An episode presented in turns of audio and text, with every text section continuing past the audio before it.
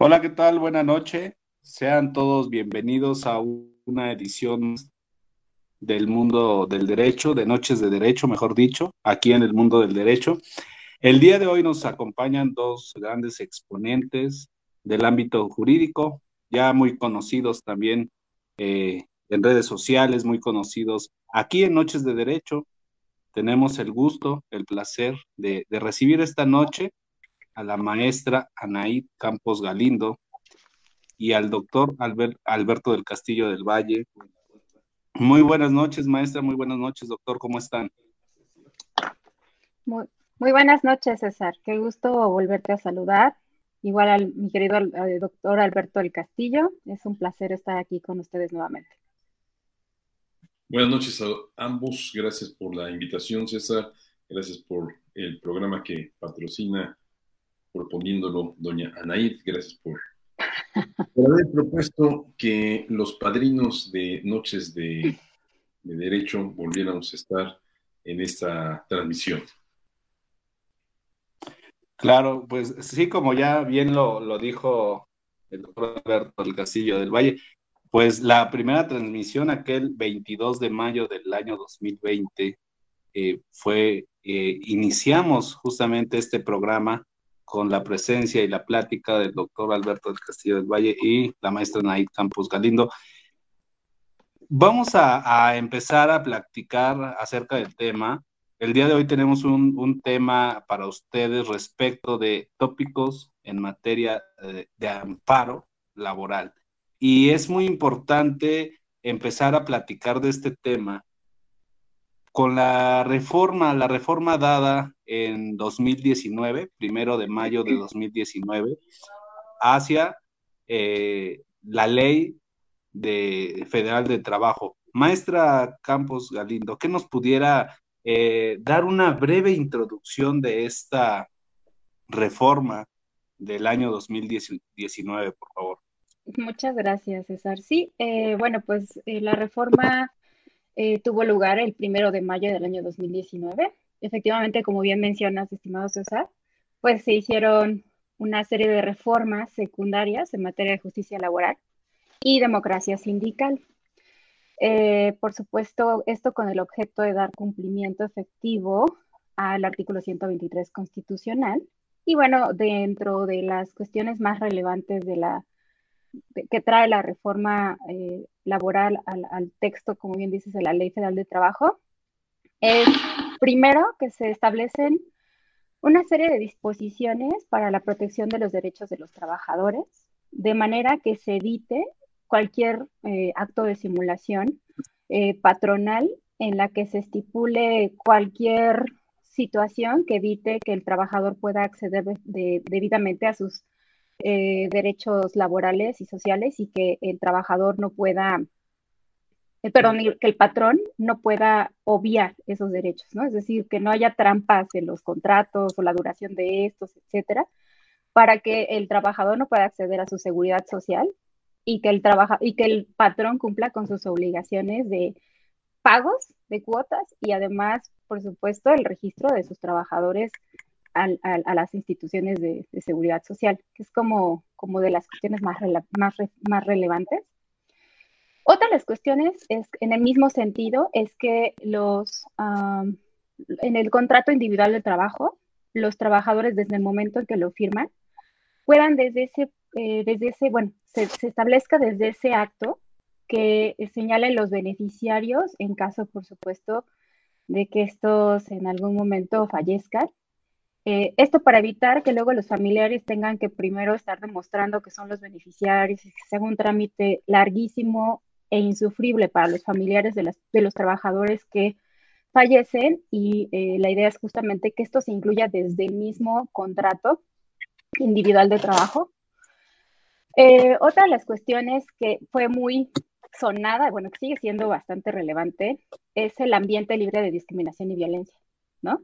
Eh, ya seguramente escucharon esto de la NOM, la NOM 35, ¿no? Esta NOM que lo que establece es regular eh, una serie de procedimientos y protocolos internos en los centros de trabajo que buscan evitar justamente un estrés desmedido en los trabajadores que por supuesto provocan una, mala calidad de vida para el trabajador, pero adicionalmente eh, que haya normas y políticas que eviten la discriminación y que tengan una perspectiva de género para que las trabajadoras se sientan seguras y con confianza en sus centros de trabajo. ¿no? De hecho, eh, la Secretaría de Trabajo emitió un protocolo modelo justamente para la, implementación de este protocolo de, eh, con perspectiva eh, de género y, por supuesto, más que no, no solo tiene perspectiva de género, sino también lo que busca es prevenir cualquier tipo de discriminación y, casos de violencia dentro de los centros de trabajo. Ahora, el único problema es que la NOM 035 aún eh, no se aplica de manera general en todos los centros de trabajo, es, es incipiente y probablemente se le ha dejado mucho de lado porque tampoco es que se establezca sanciones a los centros de trabajo o a los patrones en caso de contar con ellos. ¿no? Entonces también es un, es un tema interesante por ahí. A lo mejor a ver si el, doctor Alberto del Castillo nos pudiera eh, decir al ratito si pudiese un trabajador presentar un amparo por la falta de existencia de estos protocolos. Digo, sería interesante, ahorita lo platicamos, doctor. Luego tenemos también eh, el tema de que los trabajadores siempre tienen que tener un recibo de pago, pero ahora se establece que los recibos de pago pueden ser también eh, los famosos comprobantes fiscales eh, digitales por Internet o los CFDIs que todos conocemos de manera común.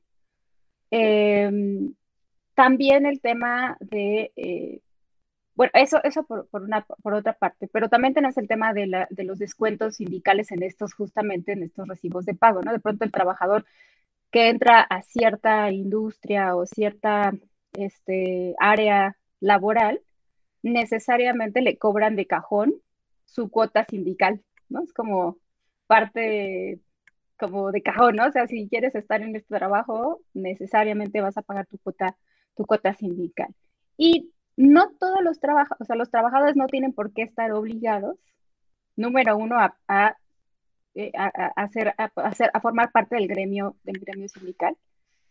Y por lo tanto, si no es su deseo, no debería obligarse a, que, a cubrir esa cuota. Entonces se le tiene ahora que dar al trabajador eh, un, documento en el que se establezca que él desea eh, que pertenecer, ¿no? y, que, y que además está de acuerdo en, que se le aplique la cuota sindical, porque de lo contrario el, patrón no puede descontarle esa cuota.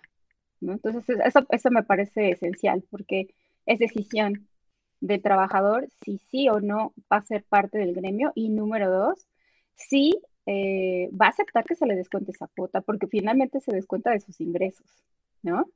Otro de los, puntos interesantes de esta reforma, es el tema de las trabajadoras del hogar, ¿no? Eh, la reforma justamente plantea que dentro de las obligaciones de los empleados, de los empleadores, número uno es que no debe haber tratos de migrantes, discriminación, maltrato, ya sea de palabra, obra, eh, etcétera.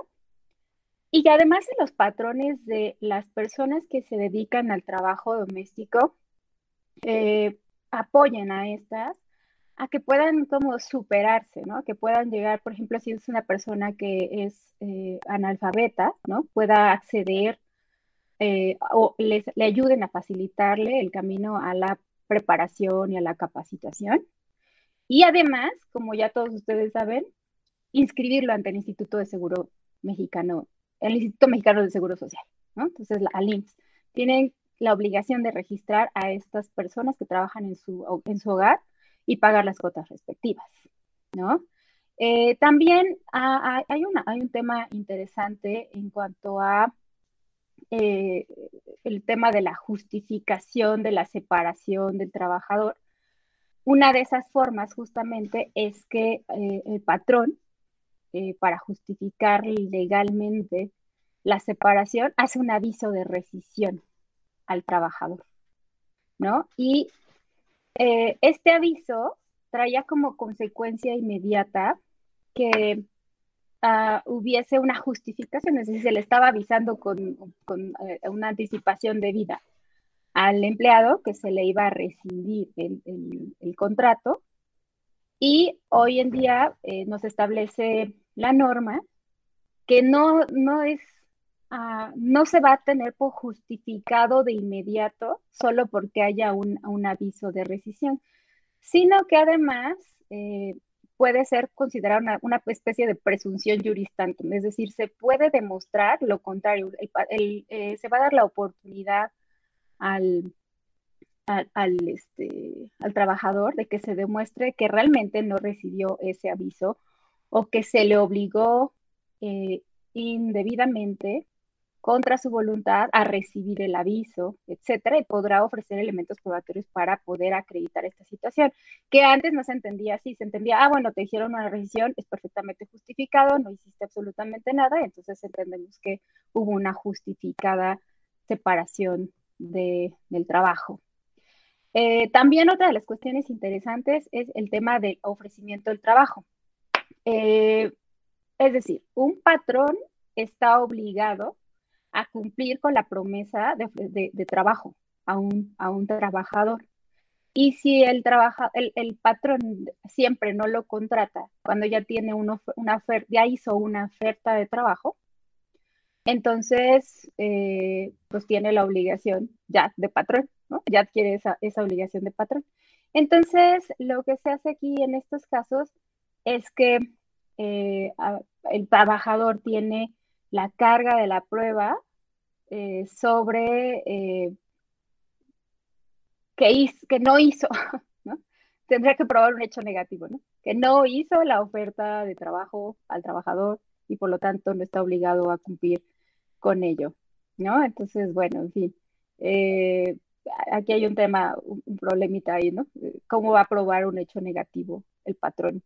Pero bueno, eso es lo que se establece. Como todos ustedes saben, el más, la parte más trascendental es que pues se eliminan las juntas de conciliación de arbitraje y se crean tribunales, es decir, estas juntas de conciliación de arbitraje federales y locales que pertenecían al poder ejecutivo, pues transitan y pasan a ser parte del poder judicial local y federal.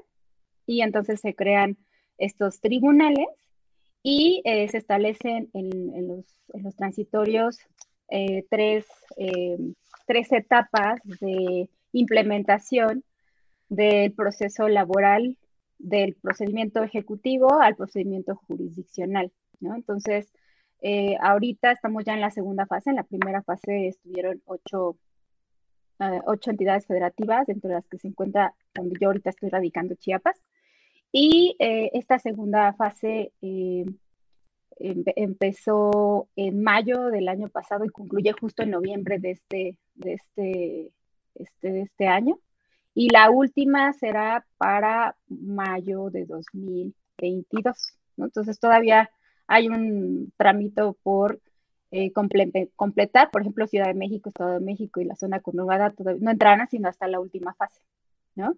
Entonces, eh, además de crearse este, este nuevo formato judicial para la resolución de las controversias en materia laboral, tenemos también que se creó un Centro Federal de Conciliación y Registro Federal, eh, perdón, Registro Laboral. Este centro federal es un órgano, eh, va a ser un, es un organismo público descentralizado, que bueno, que por supuesto tendrá su sede donde están todos los, los este, eh, donde está la sede de la federación, que es la Ciudad de México, y además va a tener oficinas regionales. Estos centros de conciliación y registro eh, laboral van a conocer del procedimiento de conciliación. Aquí habría hacer, hacer un paréntesis para señalar que eh, en el proceso, en el proceso ordinario eh, que se pueda eh, suscitar en una controversia de tipo este, laboral, todos los, eh, los trabajadores o los patrones que promuevan un juicio previamente tienen que agotar sí o sí la etapa de conciliación, ¿no? Entonces, en materia federal, justamente el Centro Federal de Conciliación va a agotar estos mecanismos alternativos y reconocen dos, ¿no? La mediación y la conciliación. Entonces, previo a que eh, se judicialice el procedimiento sí o sí, eh, tanto los trabajadores como los, em, este, los patrones que presenten una demanda laboral tendrán la obligación de pasar previamente por esta etapa. Y esta etapa eh, es, curiosa porque este, este, centro sí pertenece al área, al área este, ejecutiva, ¿no? Y el tribunal, pues obviamente es completamente jurisdiccional. Entonces, bueno, y además, este, lo interesante de este Centro Federal de Conciliación y Registro Laboral es que aquí en este Centro de Registro eh, Federal van a eh, inscribirse, dentro de otras cosas, todos los eh, contratos colectivos de trabajo tienen que estar registrados aquí, en este centro. Asimismo, tienen que estar registrados todos los sindicatos. Es todos los sindicatos van a tener la obligación de registrarse en este centro nacional. No, van a ser en los locales, van a ser en, el nacional. Claro, cada eh, entidad federativa tendrá oficinas que dependan del Centro Federal de Conciliación, pero ahí es donde se tienen que registrar entonces estas, estas dos cuestiones, ¿no? Contratos colectivos y los sindicatos. Y bueno, otra de las cuestiones interesantes es que los sindicatos eh, garantizarán la democracia, procedimientos democráticos para ser eh, votados todos sus representantes. Entonces, ahorita platico un poquito de eso, ¿no? Pero bueno, es, es algo que cambia bastante, es bastante interesante esta parte. Eh, bueno, entonces eso es lo, interesante del Centro Federal de Conciliación, ¿no? Que se vuelve, además de ser el que desahoga la etapa preliminar, bueno, la etapa no jurisdiccional del proceso laboral a nivel federal. Y eh, el registro, ¿no? Los registros de los contratos y de los, de los, este, Ah, de los sindicatos. Luego también tenemos que habrá centros de conciliación pertenecientes a las entidades federativas y a la Ciudad de México. Estas se encargarán únicamente de desahogar los mecanismos alternativos que se exigen previo a la jurisdiccionalización del caso. Entonces, estos van a ser los que se encarguen de, esta, cuestión. ¿no? También tenemos, ah, les decía, bueno, el tema de la, bueno, vamos a ver si el tema de la democracia sindical, ¿no? Em, los procedimientos de, se establecen procedimientos de selección a través de voto libre, personal y directo de todos los miembros del sindicato a sus representantes. Entonces se tiene que llamar a votaciones, hacer eh, van a hacer campañas y van a votar libremente por ellos. Y esto implica pues, que se pueden hacer varios sindicatos incluso, ¿no? Registro, los registros de los sindicatos, ya habíamos visto que estos se hacen en el Centro Federal de Conciliación y Registro Laboral eh, y eh, tienen que llevar una constancia de, de que fueron votados democráticamente, ¿no? Con todo, que, fueron, que, ganaron en la, elección. Eh, y a esto le vamos, le vamos a llamar la constancia de representatividad, ¿no? Y eso es lo que tiene que llevar el, sindicato al Centro Federal de Conciliación y Registro para que lo registren. Si no lleva esta constancia, no lo van a registrar. Eh, y eh, también el tema del el contrato el contrato colectivo de trabajo es obligatorio ahora que se revise cada dos años. Es, otras cuestiones. Eh, además, establece que el contrato colectivo tiene que este, eh, imprimirse, fotocopiarse y entregarle un contrato colectivo a cada uno de los trabajadores de manera personal. Es cada trabajador tiene que tener en su mano copia de su contrato colectivo para que sepa qué dice, ¿no? Porque se firmaba, ¿no? Se registraba, pero no se establecía la obligación de que todos los trabajadores tuvieran conocimiento del mismo, ¿no?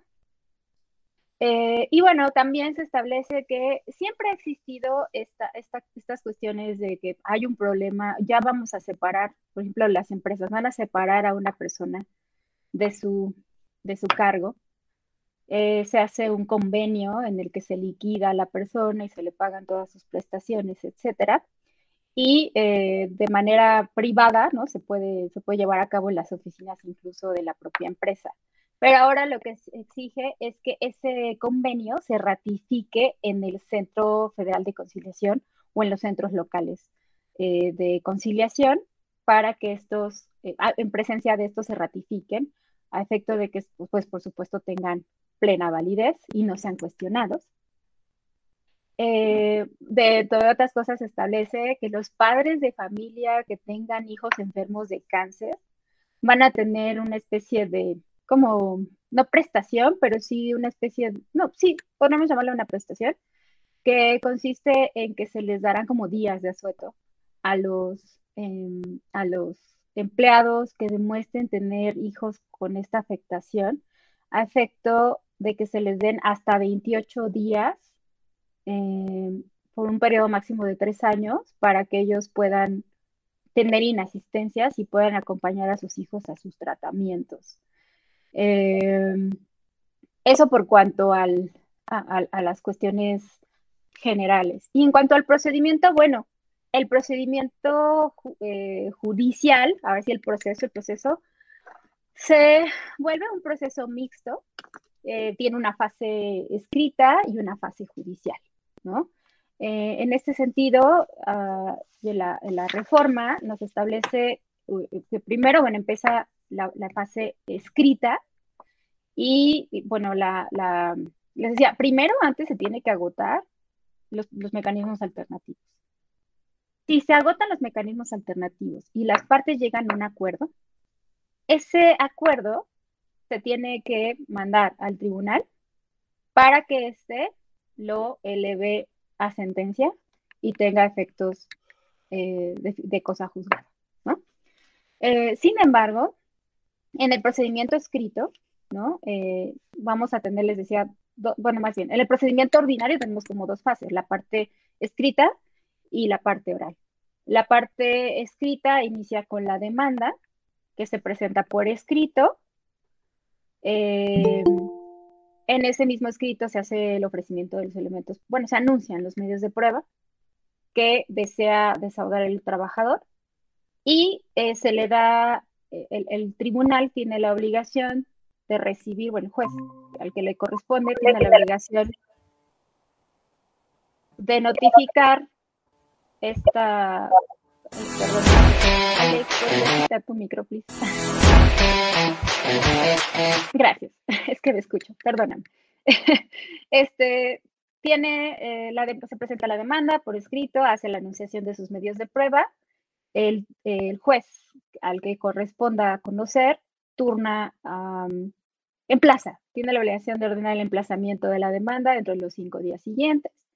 Luego eh, se da la eh, notificación o el emplazamiento de la demanda al patrón o al trabajador, dependiendo de quién haya sido el que haya presentado la demanda. Y esta contraparte tiene 15 días para contestarla e igualmente tiene derecho de anunciar sus medios de prueba que desea trabajar. Después se hace una notificación al trabajador para que dentro de los ocho días siguientes eh, señale lo que a su derecho corresponda. Entre las cuestiones que puede señalar es objetar los medios de prueba de la persona del demandado, este, formular eh, alegatos, conclusiones, comentarios lo que a su derecho corresponda. Y una vez hecho lo anterior, eh, y en el, tribunal va a darle como la última oportunidad a las partes para que manifiesten lo que a su derecho corresponda en forma de alegatos.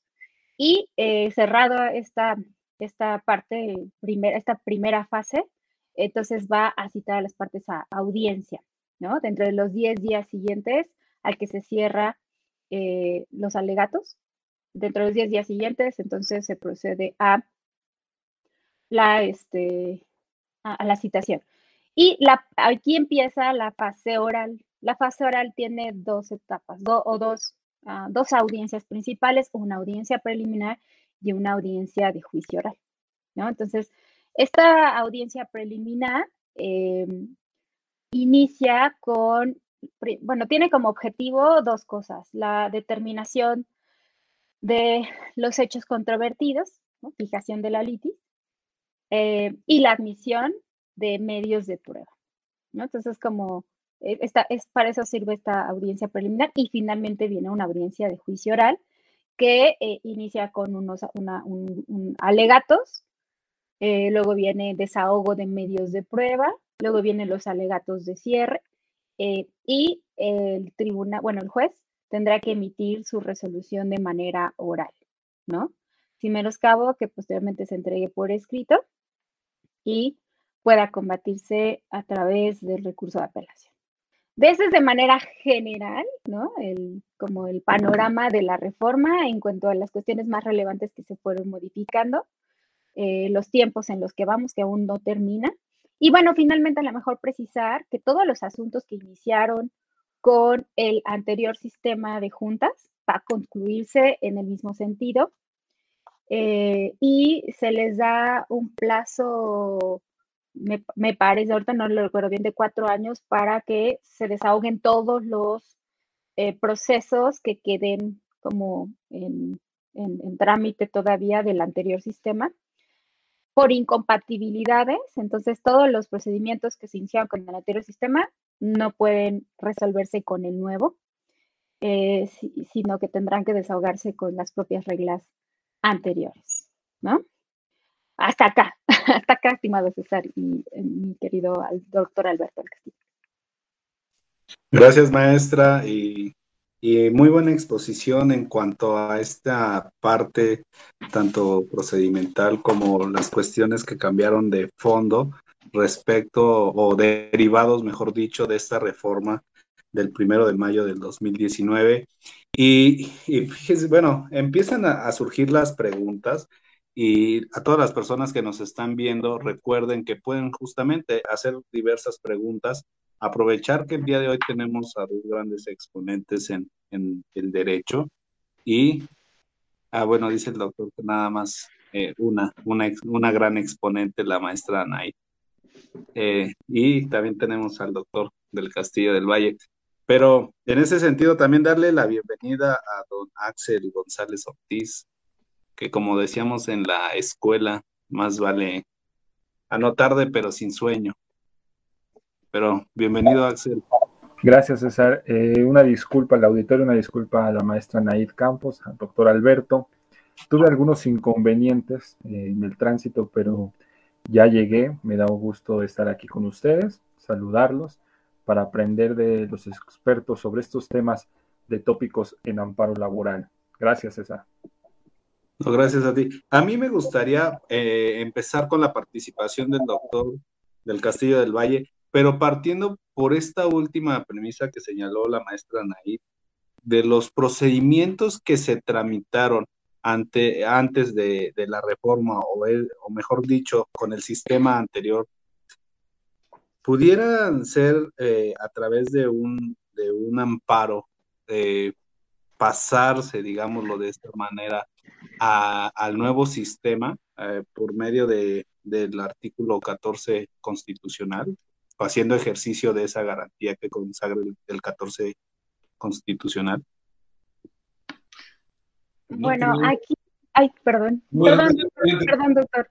Me viene a la mente la transición igual del sistema de justicia penal acusatorio, ¿no? Exactamente pasó lo mismo. Teníamos un sistema eh, completamente de corte escrito, ¿no? Y el sistema eh, eh, acusatorio que trae la oralidad, etcétera. Justamente al final, en los mismos transitorios se estableció lo mismo que se establece en esta reforma, que todos los procedimientos que se llevan a llevar a cabo, que se llevaban o se iniciaron con el viejo sistema, eh, tenían que desahogarse con ese anterior sistema y los nuevos a partir del inicio de la vigencia de la reforma. Y sí, efectivamente, César, fíjate que hubo mucho amparo en ese sentido, pero no, pero la Corte determinó que no, que no porque no había compatibilidad de procedimientos, porque sus naturalezas son distintas, pero además estableció eh, algunos sí ganaron en algunas cosas, por ejemplo, ¿no? Eh, lo que eran medidas cautelares, etcétera, que sí tuvo lugar, sí pasó al, nuevo, al, anterior sistema y se pudieron llegar como a, hacer compatibilidades, pero del proceso proceso no. O sea, del proceso no, y la verdad es que concuerdo con, con lo que dice el doctor Alberto Castillo, yo creo que no. Pero bueno, a ver qué dice el experto en amparo. Adelante, doctor. No, ya no quiero. No, no es cierto, no es cierto, no es cierto, no es cierto. No, es que la versión que menciona doña Naif es muy cierta. Vamos a empezar con un sistema para pasar a un proceso distinto, a un proceso donde las reglas son diversas. Eh, es el tema que maneja doña Naif de la Suprema Corte de Justicia de la Nación, que dice, pues si estás en un sistema que no estoy totalmente de acuerdo que sea 100% escrito, porque nunca pasé una pregunta por escrito para el testigo, y pues entonces de esa perspectiva no era escrito. Pero bueno, lo importante es de un sistema donde hay un solo juez a un sistema donde cambiamos de forma de sustanciar el proceso. Y ahora acá, acá ya cambia la versión en el Tribunal Laboral del Poder Judicial de la Federación, que por cierto desde mi perspectiva, hay un gravísimo error en la ley orgánica del Poder Judicial de la Federación cuando le dan la calidad de tribunal laboral que va a conocer de estos juicios al juez de distrito.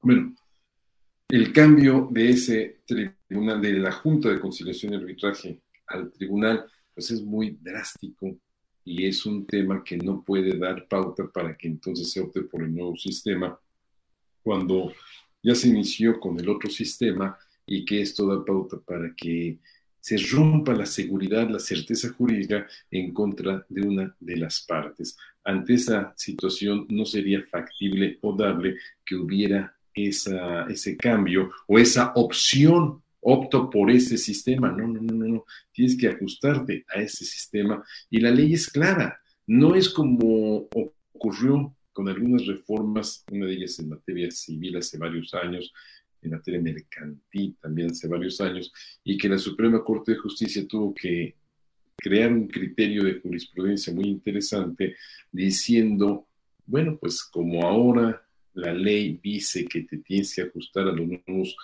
los nuevos tiempos que marca la norma y ciertas reglas, tienes que actuar de acuerdo con esa disposición, sí, pero en ese caso en el caso civil, en el caso mercantil, la ley hablaba de que iba a entrar en vigor automáticamente bajo los procesos ya iniciados, pero no cambiaba el juicio. Ahora sí están cambiando las reglas del juicio radicalmente y entonces ante ese cambio de las reglas sería imposible que tuviéramos seguridad o certeza jurídica en esas condiciones. Ese es el planteamiento que yo haría sobre la pregunta.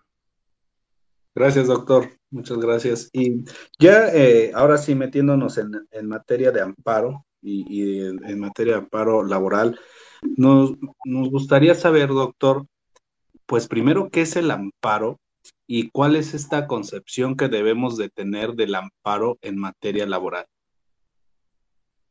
Pues el amparo, perdón, el amparo es un medio de control de la Constitución. Mm, ya ya vamos a superar un poco esta idea, es un medio de defensa de las garantías, de las garantías que otorga la Constitución y que otorgan los tratados internacionales. Me falta allí las garantías que otorgan las leyes secundarias, pues las leyes secundarias también consagran garantías que deben ser protegidas por medio del amparo. ¿Qué son las garantías? Son medios jurídicos de protección sustantiva de Derechos Humanos dados a favor del gobernador y oponerles frente a la autoridad e inscritos en la norma jurídica.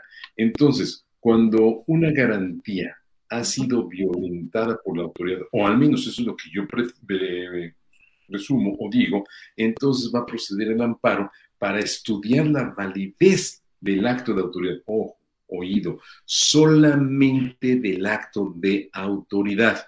Eso es muy importante porque estamos hablando de un amparo laboral, pero no es un amparo laboral en que el pleito sea entre el trabajador y el patrón, no, es entre el gobernado, que puede ser el trabajador o el patrón, con la autoridad, que puede ser cualquiera de las autoridades a que hace referencia el, el, artículo 523 de la Ley Federal del Trabajo. Ahí se dice cuáles son las autoridades que participan en materia laboral y cualquier acto de ellas que contravenga una garantía dará pauta para que se pida el amparo. El amparo, entonces, es un medio de defensa de las garantías. Por lo tanto, si la garantía protege el derecho humano indirectamente de los derechos humanos, oponible frente a los actos de autoridad. Las garantías que dan pauta, macho, la violación de garantías que da pauta al amparo es las garantías del gobernado. Recordemos que hay garantías del gobernado, garantías del ciudadano, garantías sociales y garantías en materia económica.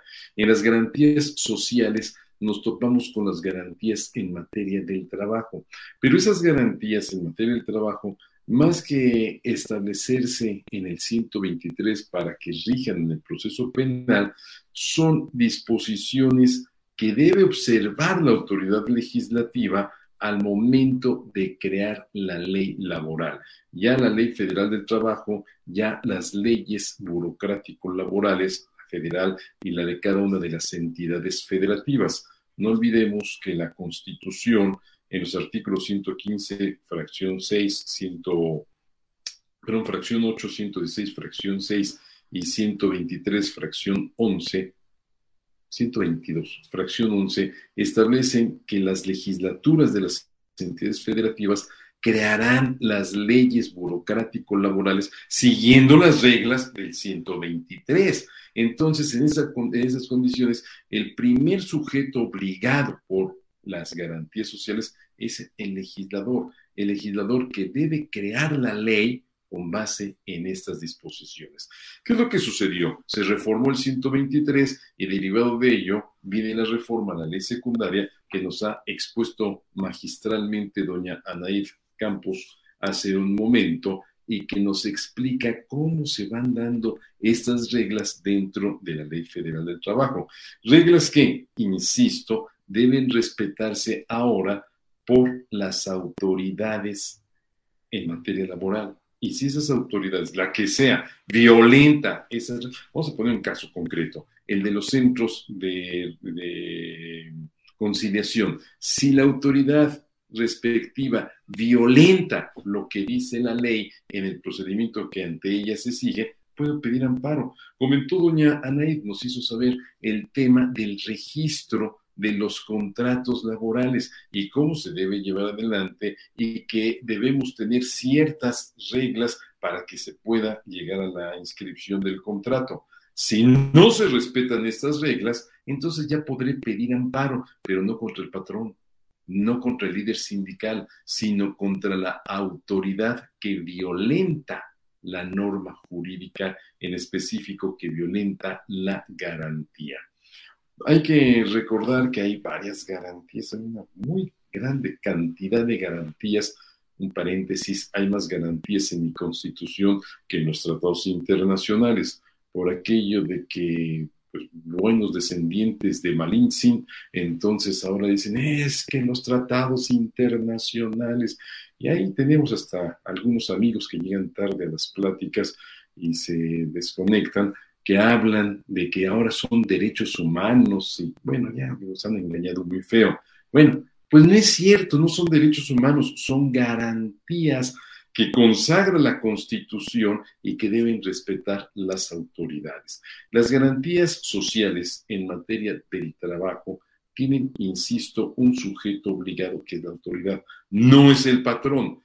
¿Cierto? En el artículo 123 se dice que la jornada máxima de trabajo será de ocho horas, que la jornada diurna, que la jornada nocturna, etcétera. Sí, pero vamos por partes.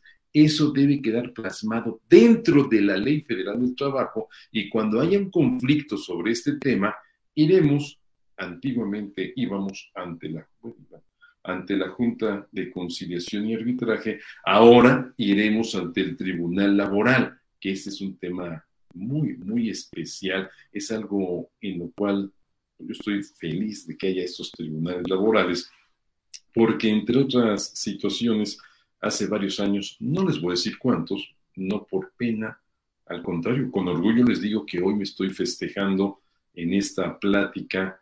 Hoy cumplo, según los anales de la Universidad Nacional Autónoma de México, 34 años de profesor universitario. O sea, que como quien dice, es muy cierto lo que vengo diciendo desde hace varios tiempos. ¿Cuál? Ok, que soy... ¿Qué pasó? Hay una versión... Ah, ya. Ahorita esperando yo.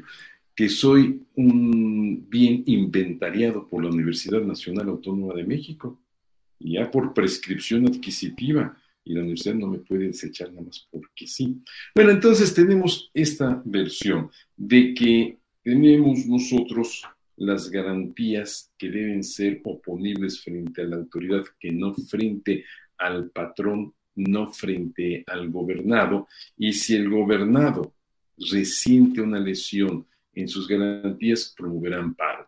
La pregunta era, ¿y qué pasa con las garantías en materia laboral o qué es el amparo laboral. El amparo laboral es el medio de defensa de garantías relacionadas con las relaciones obrero-patronales, garantías que deben ser observadas por las autoridades y que ante la posibilidad de que haya una violación de garantías es que se pide amparo. Permítame tantito, dice aquí, la llamada terminará dentro de... Ah, caray.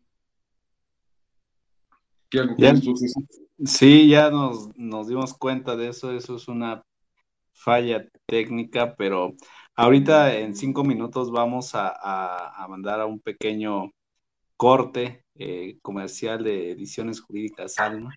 No, no lo tenemos, no, no lo tenemos preparado ese, pero, pero ahorita vamos a, mandar a un pequeño no, no, eh, tienes que hablar de ediciones jurídicas, Alma, ya dijiste. Si no violas mis garantías. Sí, ahorita bueno. ponemos algo de, ediciones jurídicas a Ah, bueno. Entonces, dentro de cinco minutos nos vemos, pero, pero nos vamos, pero mientras tanto acabo con la idea. Las garantías en materia laboral son garantías relacionadas con el tema de los contratos y de la prestación de servicios, de la tramitación o de la presencia de esas relaciones obrero-patronales. Y derivado de ello es que ante la violación de cualquiera de estas garantías, prosperará el juicio de amparo. Ante el juez de distrito, amparo indirecto, ante el tribunal colegiado de circuito, amparo directo. Un paréntesis, hay unos nuevos tribunales, bueno, son viejos, pero con nueva denominación, los tribunales colegiados de apelación. Esos no conocen de amparo laboral, conocen de amparo en materia penal, en materia civil y en materia administrativa, pero no pueden conocer de amparo en materia laboral porque no tienen competencia en este rubro, no resuelven recursos en materia laboral. Hay un recurso, de reconsideración, que procede contra el secretario instructor, pero no contra la sentencia. Y ya me acordé que estaba diciendo, lo que pasa es que cuando uno llega a edad avanzada se le olvidan algunas cosas muy rápido. Bueno, estaba comentando que me dio mucho gusto que llegaran los tribunales laborales al Poder Judicial de la Federación, al Poder Judicial de cada entidad federativa. Desde hace mucho tiempo he dicho que todo lo que huela a jurisdicción, a dicción del derecho, debe estar en el Poder Judicial. ¿Por qué se crearon los tribunales laborales en el poder administrativo, las juntas de conciliación y arbitraje. Según comentó alguna vez don Ignacio, perdón, don Francisco Venegas Trejo, una plática informal, pues fue porque el trabajador no le tenía confianza al juez. Y entonces para chequear al trabajador se crearon las juntas. Eso fue hace muchísimos años. Hoy, hoy nadie le tiene temor al juez. Desgraciadamente tampoco se les tiene mucho respeto y muchos no se lo ganan. Pero debía desde siempre haber estado la justicia laboral en el Poder Judicial. Hoy, hoy ya llegó al Poder Judicial, afortunadamente, pero hay un error en la ley federal, en la ley eh, orgánica del Poder Judicial de la Federación. A los jueces de distrito se les ha otorgado esta competencia. En la Ciudad de México hay una gran cantidad de jueces de distrito en materia del trabajo. Sí, pero están sobrecargados de trabajo. Vamos a poner el caso de Pachuca de Soto. Hay tres juzgados de distrito, o al menos me quedé en tres juzgados de distrito, y esos juzgados de distrito conocen de amparo en materia penal, administrativa, civil, laboral, conocen de procesos penales federales, de procesos penales, bueno, de todo, y ahora todavía le cargan el derecho laboral. ¿Cuándo van a poder resolver todos los juicios? No laborales nada más, sino todos los juicios que tienen ante sí este fue un gravísimo error, el del artículo 61, fracción 7, si no estoy equivocado, fracción 7 de la Ley Orgánica del Poder Judicial de la Federación, al darle esa competencia a los tribunales, a los juzgados de distrito como tribunales laborales federales. Y a grandes rasgos, don César, pues esta es la versión del juicio de amparo, medio de defensa de las garantías, del juicio de amparo laboral, medio de defensa de las garantías que rigen las relaciones obrero-patronales y que a través de alguna de ellas, la garantía de legalidad, la garantía de legalidad en materia jurisdiccional, la del 14 cuarto párrafo, aunque diga en materia civil todo lo que no sea penal cae ahí en, la materia civil y garantía de audiencia, podemos hacer que se respeten las garantías sociales del artículo 123 de nuestra Constitución. Gracias, doctor. Si me lo permiten, voy a, pasar a algunos comentarios antes de, irnos a esta pequeña pausa que vamos a tener. Dice Eduardo Gómez, felicidades. se están yendo muy rápidos. Tenemos bastantes personas conectadas el día de hoy. Gracias por sus saludos, dice maestro, los, los primeros 34, dice aquí. Muchas felicidades, doctor del Castillo, Marisela Victoria, Eduardo Gómez, como siempre aprendiendo, su humilde alumno, Eduardo Gómez. Eh, hay algunas preguntas que, vamos a empezar a, a formularle a los, a los ponentes. Pero si me lo permiten, eh, vamos a hacer una pequeña pausa aproximadamente de cuatro minutos, en donde les vamos a, pedir que, nos sigan mandando sus preguntas para que los ponentes eh, en un momento más, los invitados de esta noche, nos la respondan. Y eh, vamos con la pequeña pausa, Emanuel, por favor. Gracias, Emanuel. Ya está hablando, pero no tenía el micrófono prendido. Esa es una práctica que se da muy eh, cotidianamente aquí en las redes con este tipo de comunicación. Pues estábamos eh, eh, leyendo algunos comentarios. Axel, si me pudieras apoyar en la lectura de estos, de estos comentarios. sí, César. Voy a empezar a leer el de, no sé si ya habías leído este, el de Nayeli Hernández. Nayeli hace una pregunta nos dice, en el ofrecimiento de trabajo, el que el patrón ofrezca el trabajo nuevamente al actor no revierte la carga de la prueba como en la ley del 2012, sigue teniendo la carga probatoria el patrón. Nos comenta. Es, correcto lo que dice Nayel, la, la carga la sigue teniendo el patrón. Ah, ok. Gracias, maestra. Qué bueno que hace la aclaración. Almícar Martín comenta, buenas noches, doctor César y maestra. Saludos desde Tizimín, Yucatán. Saludos a Almícar. Tona Corte señala, con motivo de la pandemia, para el caso de los convenios celebrados y no pagados por el cierre de las juntas, en el caso del monto de la pena convencional y reclamados por el trabajador, ¿se puede invocar la usura en el amparo laboral? Pregunta Tona Corte. No sé si algún quiera responder en este momento. Dice, sí, doctor, dice, con motivo de la pandemia, para el caso de los convenios celebrados y no pagados por el cierre de las juntas, en el caso del monto de la pena convencional y reclamados por el trabajador, ¿se puede invocar la usura en el amparo laboral? Yo creo que sí se puede invocar esa usura. No, no es el. ¿Puede apagar su micrófono un momento, por favor? Gracias. Creo que sí se puede invocar esa usura porque no es un problema del, patrón y creo que podría por ahí plantearse alguna cuestión. El problema es a ver si los tribunales de amparo en su momento le dan la razón a esta parte procesal. Ok, doctor, gracias. Nayeli Hernández también nos comenta, ¿hay excepciones en las que no se agotará la etapa de conciliación, ya que hay casos especiales. Comenta Nayeli Hernández. Sí, es, es, correcto. Em, si no me equivoco, el artículo 685 ter establece casos en los que en vez de agotar la etapa de conciliación, se tendrán que ir a, juicio. Ejemplo, discriminación, em, discriminación por embarazo, cuestiones eh, sexuales, eh, orientación o discriminación por eh, orientación sexual, racial, religión, condición social, acoso, hostigamiento laboral. ahí están las excepciones, es, correcto. Muchas gracias, maestra. Dona Corte también comenta, en el caso de laudos millonarios, ¿es aplicable la tutela del juzgador a efecto de individualizar el monto pagadero al trabajador a favor del patrón, ya que muchas veces los laudos se vuelven impagables a la patronal. Comenta también Tona Corte. Elsa Sánchez.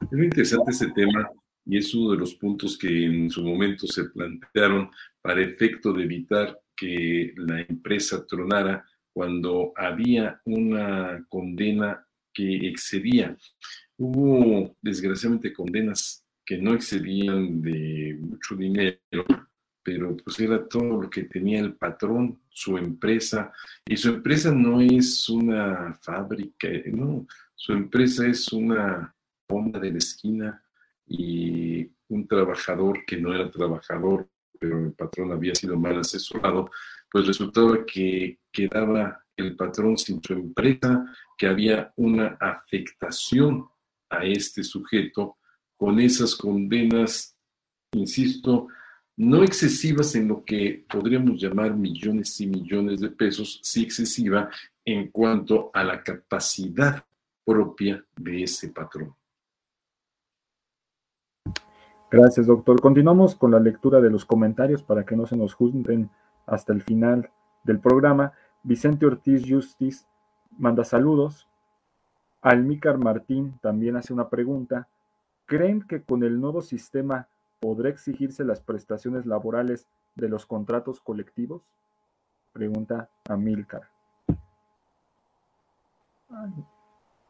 Si alguien quiere dar respuesta.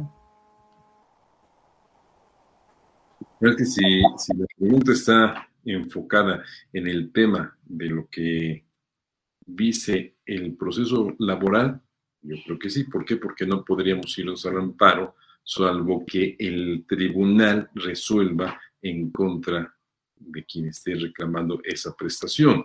Pero de entrada, pues no se puede promover esta instancia de esa manera. Es correcto, doctor.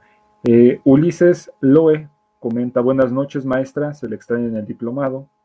Oscar Hermosillo Enrique, saludos. Eh, Axel Chelo Ibarra, un saludo profesor de sus alumnos de la materia de amparo de la Facultad de Derecho de la UNAM. Sergio Cuauhtémoc Lima López, saludos doctor Alberto del Castillo del Valle, con el afecto de siempre. Ángel Herrera, excelente ponencia. Ernesto Luis Islas, buenas noches. ¿Han cambiado las cargas probatorias con la reforma laboral? Pregunta Ernesto Luis Islas para algún ponente que quiera dar respuesta, de favor. No, no han cambiado. Eh, la, carga eh, probatoria eh, principal sigue siendo para el patrón. No, no, no cambia. Y pues bueno, vamos a continuar con la lectura más adelante. me gustaría hacer una pregunta, aprovechando que César me ha dado el uso de la voz, para cualquiera de los ponentes que me guste contestar. De la participación del doctor Alberto, muy ilustrativa, nos estaba comentando el amparo como este medio de protección de garantías. Y me gustaría si podríamos ahondar más en el tema de las garantías sociales. ¿Qué son las garantías sociales? ¿Cuál es su naturaleza jurídica? ¿Cuáles son las garantías sociales y cómo surgen, cómo emanan? Ya sea para el doctor Alberto, para la maestra Anaí. No sé si doña Naid quiera hacer algún comentario. No, querido doctor, eso es lo suyo, por favor, ilústrenos. Me encantó porque no prendí el micrófono con tal de decir no quiero hablar. Ah, bueno. Bueno, las garantías sociales que en su momento, en una plática informal, muy ilustrativa, como siempre eran las pláticas con él, con don, don Ernesto Gutiérrez y González, vimos él y yo en llamarlas garantías de grupo no son de toda la clase social, sino de cada uno de los integrantes de la clase social y están relacionadas con la protección de los derechos de esa clase particular. Hablo de esa clase en términos abstractos y no de esa clase como una clase trabajadora.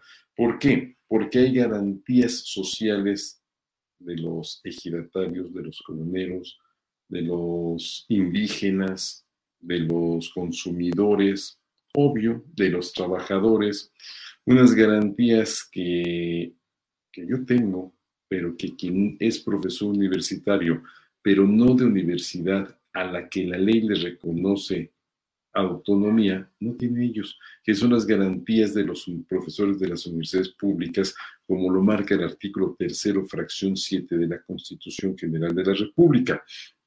Entonces, esas garantías vienen a resguardar los derechos humanos de los integrantes de esas clases sociales.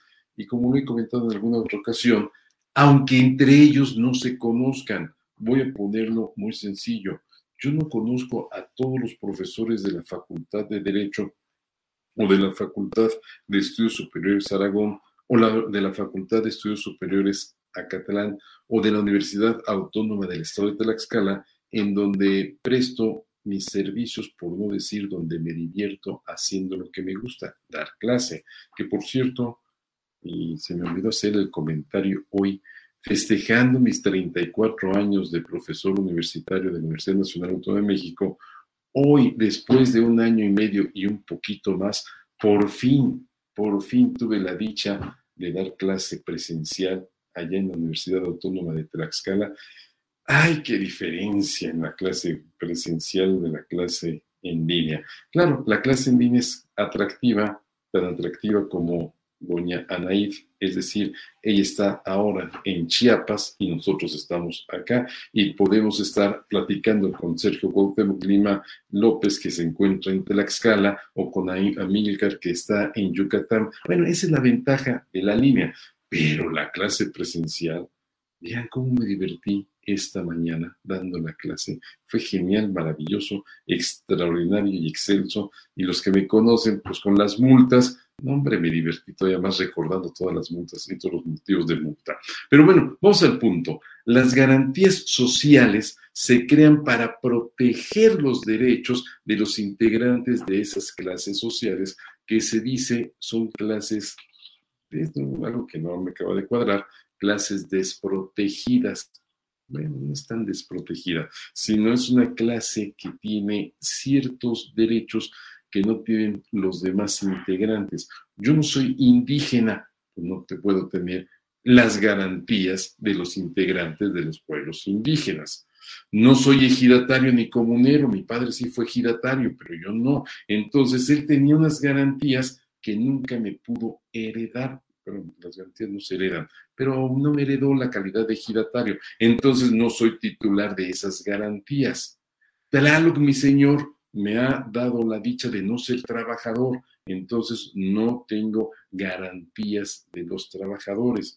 Me ha dado la dicha de ser profesor universitario. Ah, ahí sí tengo esas garantías. Y esas garantías, estos medios jurídicos de protección sustantiva de derechos humanos, vienen a tutelar, a proteger, a salvaguardar estos derechos, estas prerrogativas para los integrantes de esa clase social. Y cuando esas garantías son violentadas, bueno, podré buscar la forma de su defensa a través del amparo. La forma ideal es aduciendo violación a una garantía del gobernado. Se ha medio que trastocado el tema del amparo. ¿Por qué? Porque los abogados no han sabido elaborar las demandas de amparo. De hecho, hoy nos hemos topado con demandas de amparo en que no se habla de una violación de garantías, se viola el artículo 81 del Código de, Procedimiento Civil. Espérame, espérame, espérame.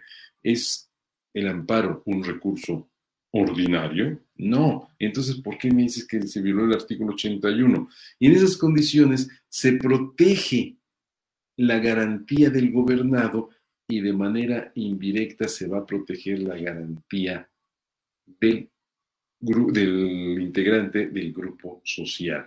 Y esta es la versión de lo que es una garantía social y cómo se tutela a través del juicio de amparo. No sé, mi querido amigo Don Axel, si con esto despejo la inquietud.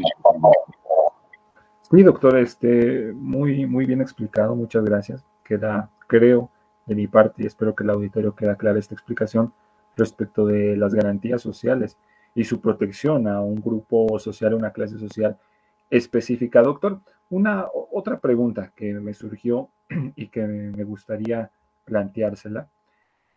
Con, la, con, con todo lo que nos ha comentado, ha quedado claro este amparo como este medio de protección de garantías sociales, este amparo laboral, que va a ser oponible ante las violaciones que la autoridad haga respecto de estas garantías. Eh, me, queda la duda, me gustó lo que usted puntualizó de que no, no podría proceder en contra de los mm. patrones, en tanto son particulares y no violentan estas garantías sociales. ¿Usted cree que siempre se mantenga este criterio o podríamos llegar a un supuesto en que los patrones puedan tener eh, delegados por la ley algún acto de autoridad que violente garantías sociales de los trabajadores y que se pueda tal vez llegar a, autorizar tal vez la procedencia del amparo en estos casos. Yo estimo que no podemos llegar a ese extremo. ¿Por qué? Porque se rompería la esencia de las relaciones de coordinación, de las relaciones de supraordinación, de las relaciones de supra a subordinación. En las relaciones de coordinación, pues participan dos gobernados y tanto el patrón como el trabajador tienen esa calidad. Vuelvo al comentario de su momento. El artículo 123, por ejemplo, señala que debe haber una retribución que sea acorde con las necesidades de un padre, de un, jefe de familia. Entonces, si no se le paga la, la retribución respectiva, pues no voy a pedir amparo, voy a promover un juicio ante el tribunal laboral. Hace algún tiempo no recuerdo dónde fue, nada más recuerdo que hubo esa plática en donde una abogada, pues muy airada, reclamó que en materia laboral hay una discriminación, una distinción entre el varón y la mujer, y siempre va a haber preferencia para el hombre sobre la mujer. Así lo dijo, palabras más, palabras menos. Hasta en materia de ingresos. Y violan entonces el 123 le dije, entonces, un ministro de la Suprema Corte de Justicia obtiene más emolumentos que una ministra, un magistrado de circuito que una magistrada, no, no, no, ahí están igual, una secretaria tiene menos, no, no, no, ahí estamos igual, son los patrones, ah, está bueno. Usted es especialista en derecho al trabajo, sí, claro, ¿y por qué no demanda a ese patrón por esa discriminación, por esa distinción negativa que está haciendo en contra de la trabajadora y a favor del trabajador. Obviamente ya no me contestó algo, pero si tú eres especialista en materia laboral, pues demanda, eso es lo que tienes que hacer. Pero regresando a la pregunta, demanda ante la Junta de Conciliación y Arbitraje en aquel momento, hoy ante el Tribunal Laboral ya del Poder Judicial de la Federación, ya del Poder Judicial de la entidad federativa, y lleve ese juicio. Pero no estamos hablando de la posibilidad de pedir amparo contra el patrón porque es una relación de coordinación. Será hasta el momento en el cual la autoridad, e insisto, cualquiera de las autoridades a que se refiere el artículo 523 de la Ley Federal del Trabajo, hasta que la autoridad respectiva perdón, violente una garantía que podré enderezar la demanda de amparo. Hay que recordar, don Axel, el principio, un principio fundamental del amparo es el principio de la procedencia del amparo contra actos de autoridad. Aquí no habría autoridad. Bueno, es el patrón si es autoridad. Al interior de la empresa y como derecho del trabajo, sí, pero al exterior de la empresa y dentro del derecho constitucional, no. Uno. Y dos, el principio de definitividad. Claro, aquí no podremos decir que hay una definitividad plena en el sentido de que previamente a pedir el amparo tengo que agotar el juicio laboral contra el patrón. Tengo que generar el acto de autoridad y para ello voy ante la autoridad competente. Ojalá que jamás a ningún diputado y senador de esos trasnochados y que les gusta inventar cualquier cosa medio rara, se le ocurra plantear esta situación porque se rompería con una estructura y una esencia propia del sistema jurisdiccional mexicano. Cada quien con su cada cual. Al juez laboral le corresponde dirimir los problemas que mencionó doña Anaí, los pleitos entre patrón y trabajador, y al juez federal, el juez de amparo, le corresponde dirimir las controversias por violación de garantías y esas garantías solamente pueden ser violadas por la autoridad. Vamos a recordar que las garantías son la palabra dada por la autoridad en el sentido de que ésta no violentará los derechos humanos. Si los derechos humanos son violentados por el patrón, ah, bueno, pues ve ante la vía ordinaria, ante el tribunal laboral respectivo.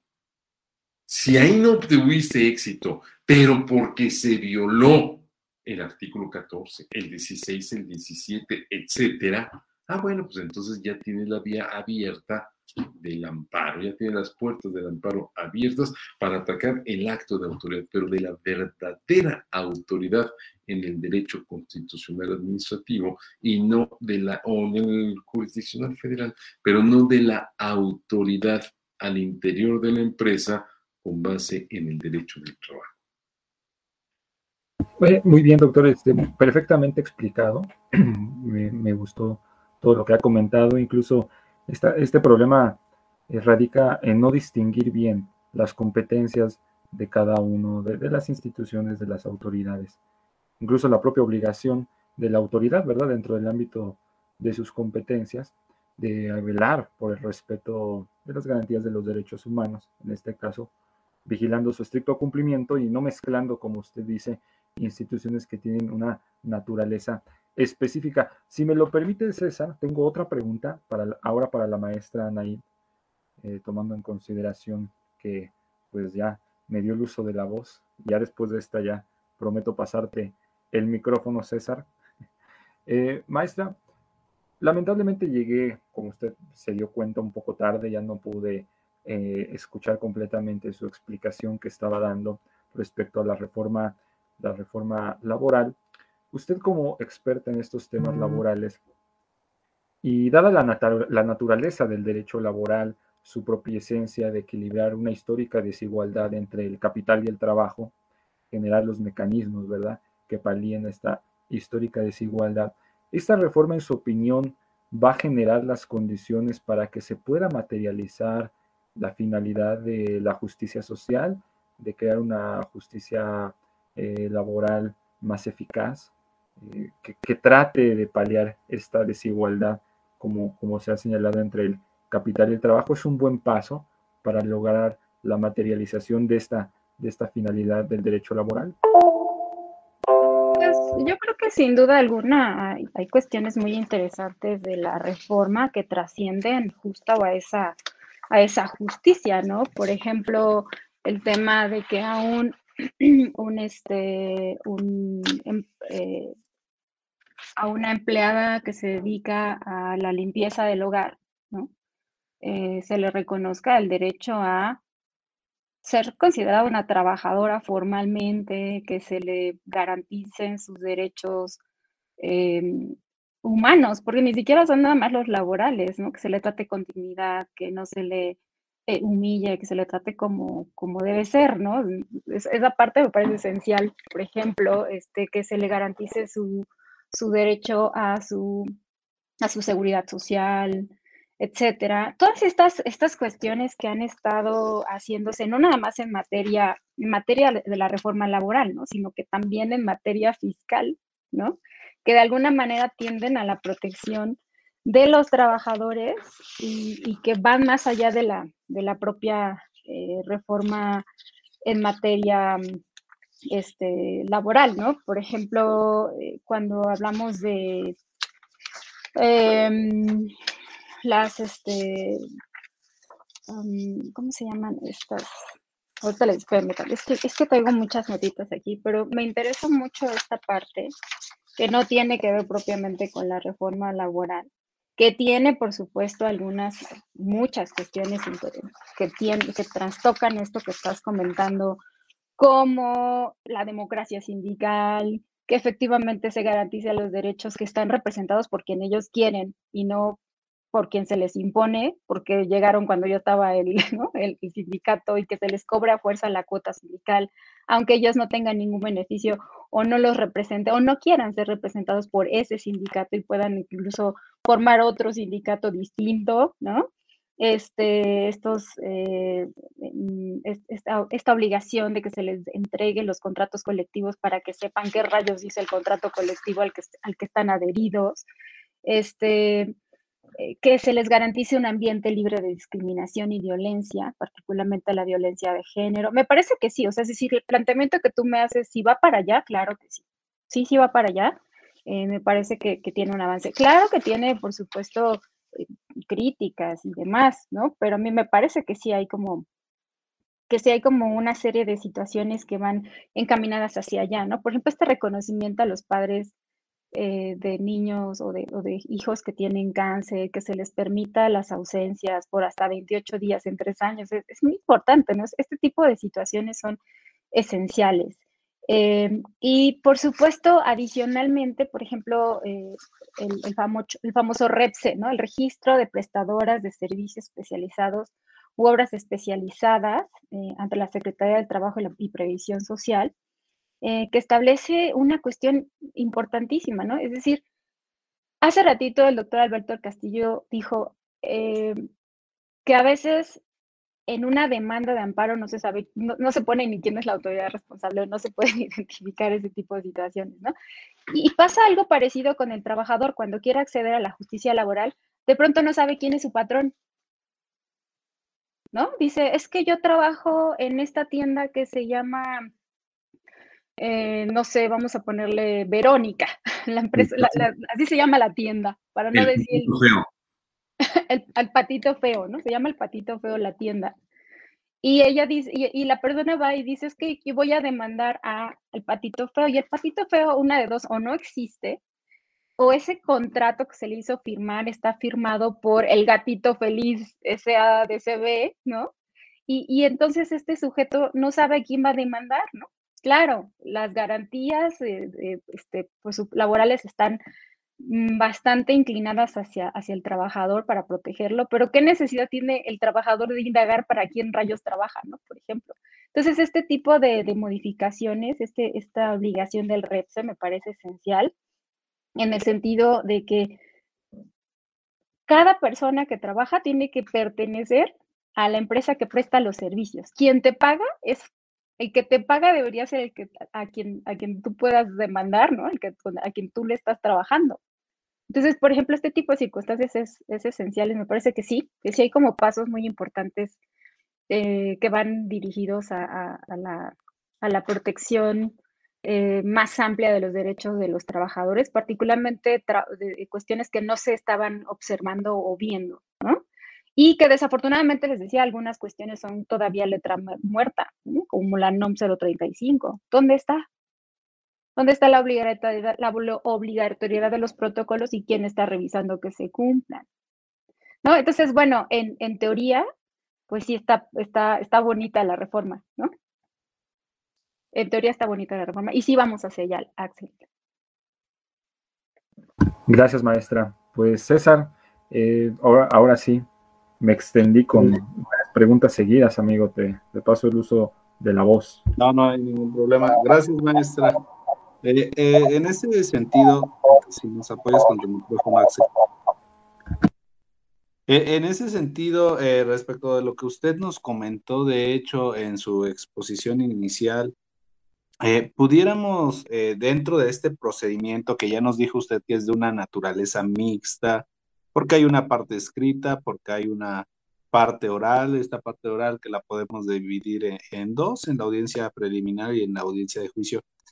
Maestra, ¿en qué momento tendríamos durante este procedimiento que promover y ante qué actos un amparo indirecto y cuál sería la procedencia del amparo directo.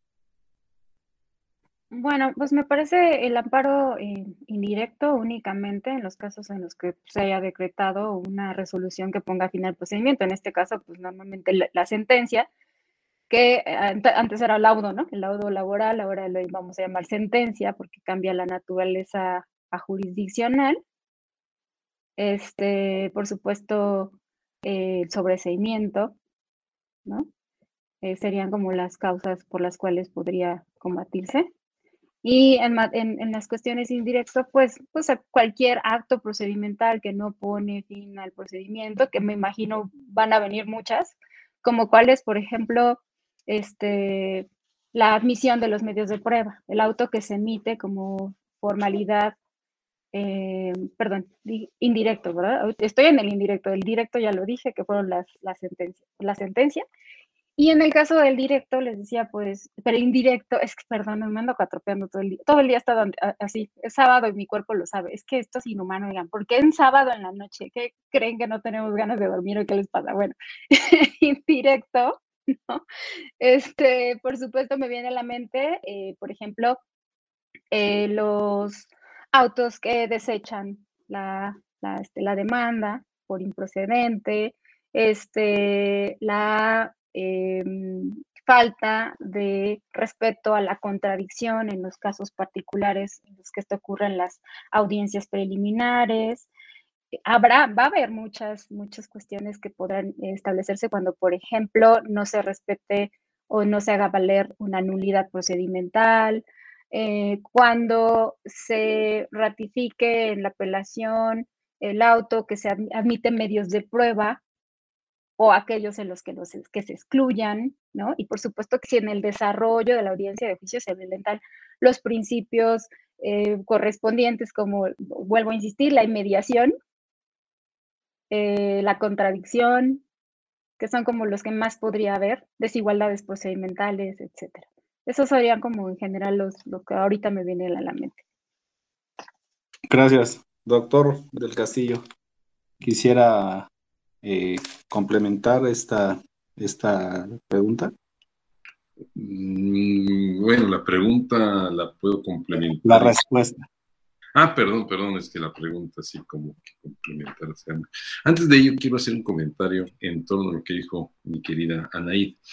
Ah, en torno a que es sábado, el cuerpo lo sabe y hay que descansar y César nos está explotando hasta estas horas de la noche. En ese momento recibí un mensaje vía Facebook de parte de un amigo muy especial, don Héctor Iván Sánchez. Y don Héctor Iván Sánchez dice, doctor, ya descanse un rato, mi respuesta fue bien la corrección de lo que dijo Anaí. Y mi respuesta es la de siempre, la que siempre manejo.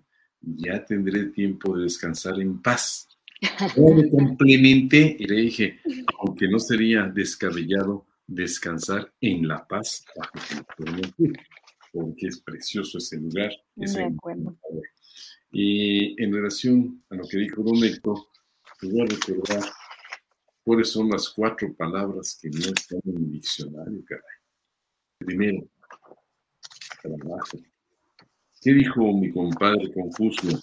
El que trabaja en lo que le gusta no trabaja. Bueno, entonces yo no trabajo porque hago lo que me gusta y tengo tantas cosas que hacer como para estar trabajando. Dos, descanso. descanso. Tres, vacaciones. Yo, yo, estar tirado en la playa. No, no, no, no. Y cuatro, esa ni por No llore, Axel, no llore. Dices, yo sí quiero irme de vacaciones. Jubilación. ¿Qué voy a hacer si me jubilo? No, no, no, no. Entonces, ante esa situación, pues ya cuando me dicen, es sábado y el cuerpo lo sabe, pues sí, pero el cuerpo también sabe que hay que seguir dándole un rato más en este asunto.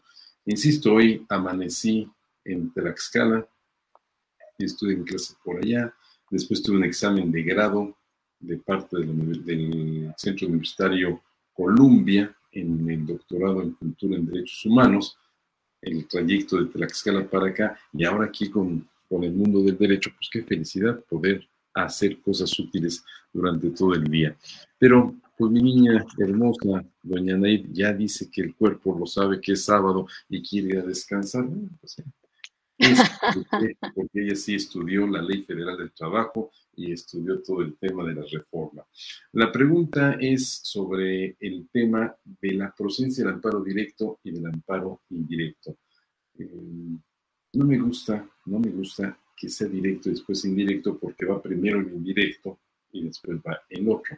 La ley de amparo dice hay dos tipos de amparo, el amparo directo y el indirecto. No, el indirecto y después el directo. Vamos a ponerlo en materia jurisdiccional. ¿Qué es lo que procede? Amparo indirecto. ¿Contra qué? Contra actos emitidos fuera de juicio. Todavía no hay una litis. Hay un procedimiento para procesar. Pues, amparo indirecto. Actos en juicio con ejecución de imposible reparación. Y ya me lo aclaró la ley, que bueno, porque cuando era estudiante, ¿cómo me costó trabajo entender eso? Cuando di mis primeros cursos de amparo, ¿cómo me costó trabajo explicar que es un acto dentro de juicio con ejecución de imposible reparación? En 1989, siendo ministro de la Suprema Corte de Justicia de la Nación, Jorge Carpizo, plantea una sentencia que llegó a ser jurisprudencia ya de ahí se han desprendido tantas tesis y hoy está ya en la ley de amparo. Actos dentro de juicio con ejecución de imposible reparación que afectan derechos sustantivos. Los derechos sustantivos son los derechos de fondo. Vamos a poner un ejemplo absurdo, pero sirve. Si durante la substanciación del proceso laboral un proceso en que el patrón, perdón, el trabajador pretende ser reinstalado y el, patrón dice, no, espérate, pero si tú renunciaste, tú te fuiste, tú abandonaste, tú, etcétera. Si le dice el tribunal, patrón, recontrátalo ahora mismo, pero espérame, si esa es la materia de la litis, no me puedes obligar a ello. Vamos a desahogar todo el proceso, vamos a desahogar pruebas y vamos a ver quién tiene la razón. Si aquel voy a ponerlo con una palabra un poco fuerte. Si aquel Aragán que dejó de asistir tres o cuatro días a trabajar y de pronto regrese diciendo que yo lo corrí, o si yo tengo la razón, tengo pruebas, hay un procedimiento para que el patrón denuncie la ausencia del trabajador y lo llevó adelante. Entonces, ante esa situación, el patrón va a decir, ¿cómo me obligas a recontratarlo si estamos en juicio? Ahí procedería el amparo indirecto. Vamos a cambiar un poco el tema.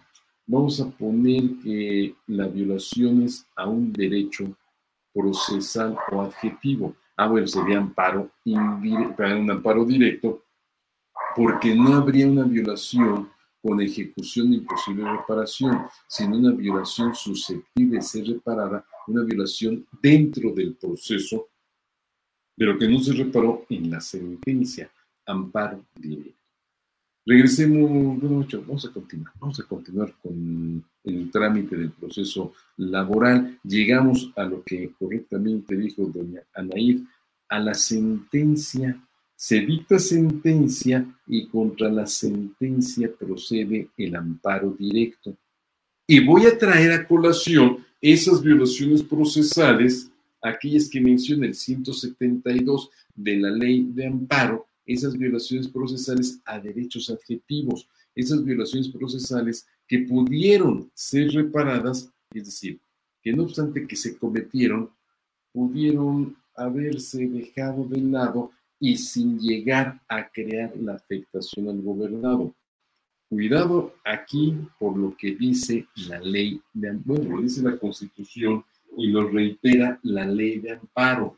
Voy a promover el amparo contra estas violaciones procesales, pero con una condicionante, que la violación haya trascendido al resultado del fallo. Si esa resolución procesal, que no fue de ejecución de imposible reparación, que era susceptible de ser reparada, que no se reparó, no trascendió el resultado del fallo, no promueva usted amparo.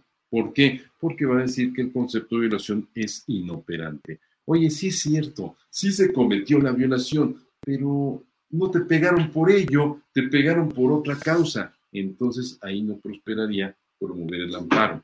¿Qué dice el artículo 174 de la ley de amparo? En la demanda de amparo principal y en su caso en la adhesiva, el quejoso deberá hacer valer todas las violaciones procesales que estime se cometieron. Las que no se hagan valer se tendrán por consentidas. Asimismo, precisará la forma en que trascendieron en su perjuicio al resultado del fallo. No es el 170, lo dice el 107, fracción 3 de la Constitución, que esa violación procesal trascienda al resultado del fallo. Hay una tesis antigua, súper preciosa, me encanta esa tesis, que habla de estas violaciones. Una violación procesal con, con susceptible de ser reparada es aquella que no obstante que se cometió hoy, no te conduce o no, no te condena forzosamente a que pierdas el juicio. Todavía lo puedes ganar. Vamos a poner un caso.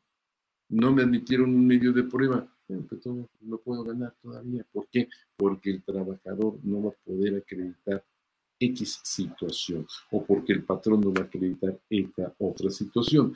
Entonces, cuando estamos ante violaciones procesales con ejecución de imposible reparación, amparo indirecto. Pero si son violaciones procesales susceptibles de ser reparadas, espérate al dictado de la sentencia. Y ya que pidas amparo contra la sentencia, traes a colación esta violación procesal. Una distinción entre patrón y trabajador. Si la violación procesal la cometió el secretario instructor, procede el recurso de reconsideración. Si el patrón no promovió el recurso, está perdido. Artículo 171 de la ley de amparo. Ah, pero si es el trabajador el que no lo promovió, no importa, puedes pedir amparo aunque no hayas agotado ese recurso o un incidente de nulidad de actuaciones. Es lo que se puede plantear, oye, no lo agotaste, no estaba obligado, el 171 me dice que no estoy obligado a agotar los recursos ordinarios o los medios legales de defensa. Y ahí está ya el planteamiento del amparo indirecto, el amparo directo. Bueno, pero te faltan dos temas, Alberto. El primero, amparo directo. ¿Pero contra qué? Contra la norma contra la norma que se aplicó durante el proceso y creó una violación procesal susceptible de ser reparada. Esa violación procesal no es obra del juez. O sea, el juez no se equivocó, aplicó la norma. Oye, espérate, pero el juez debió haber hecho el estudio de la constitucionalidad de la norma. Pues para el juez es constitucional, por eso la aplicó. Pero entonces viene la segunda parte. Llego al amparo directo y traigo a colación esa violación procesal aduciendo la violación del juez, no es del juez, es de la ley. La ley es la que genera esta violación.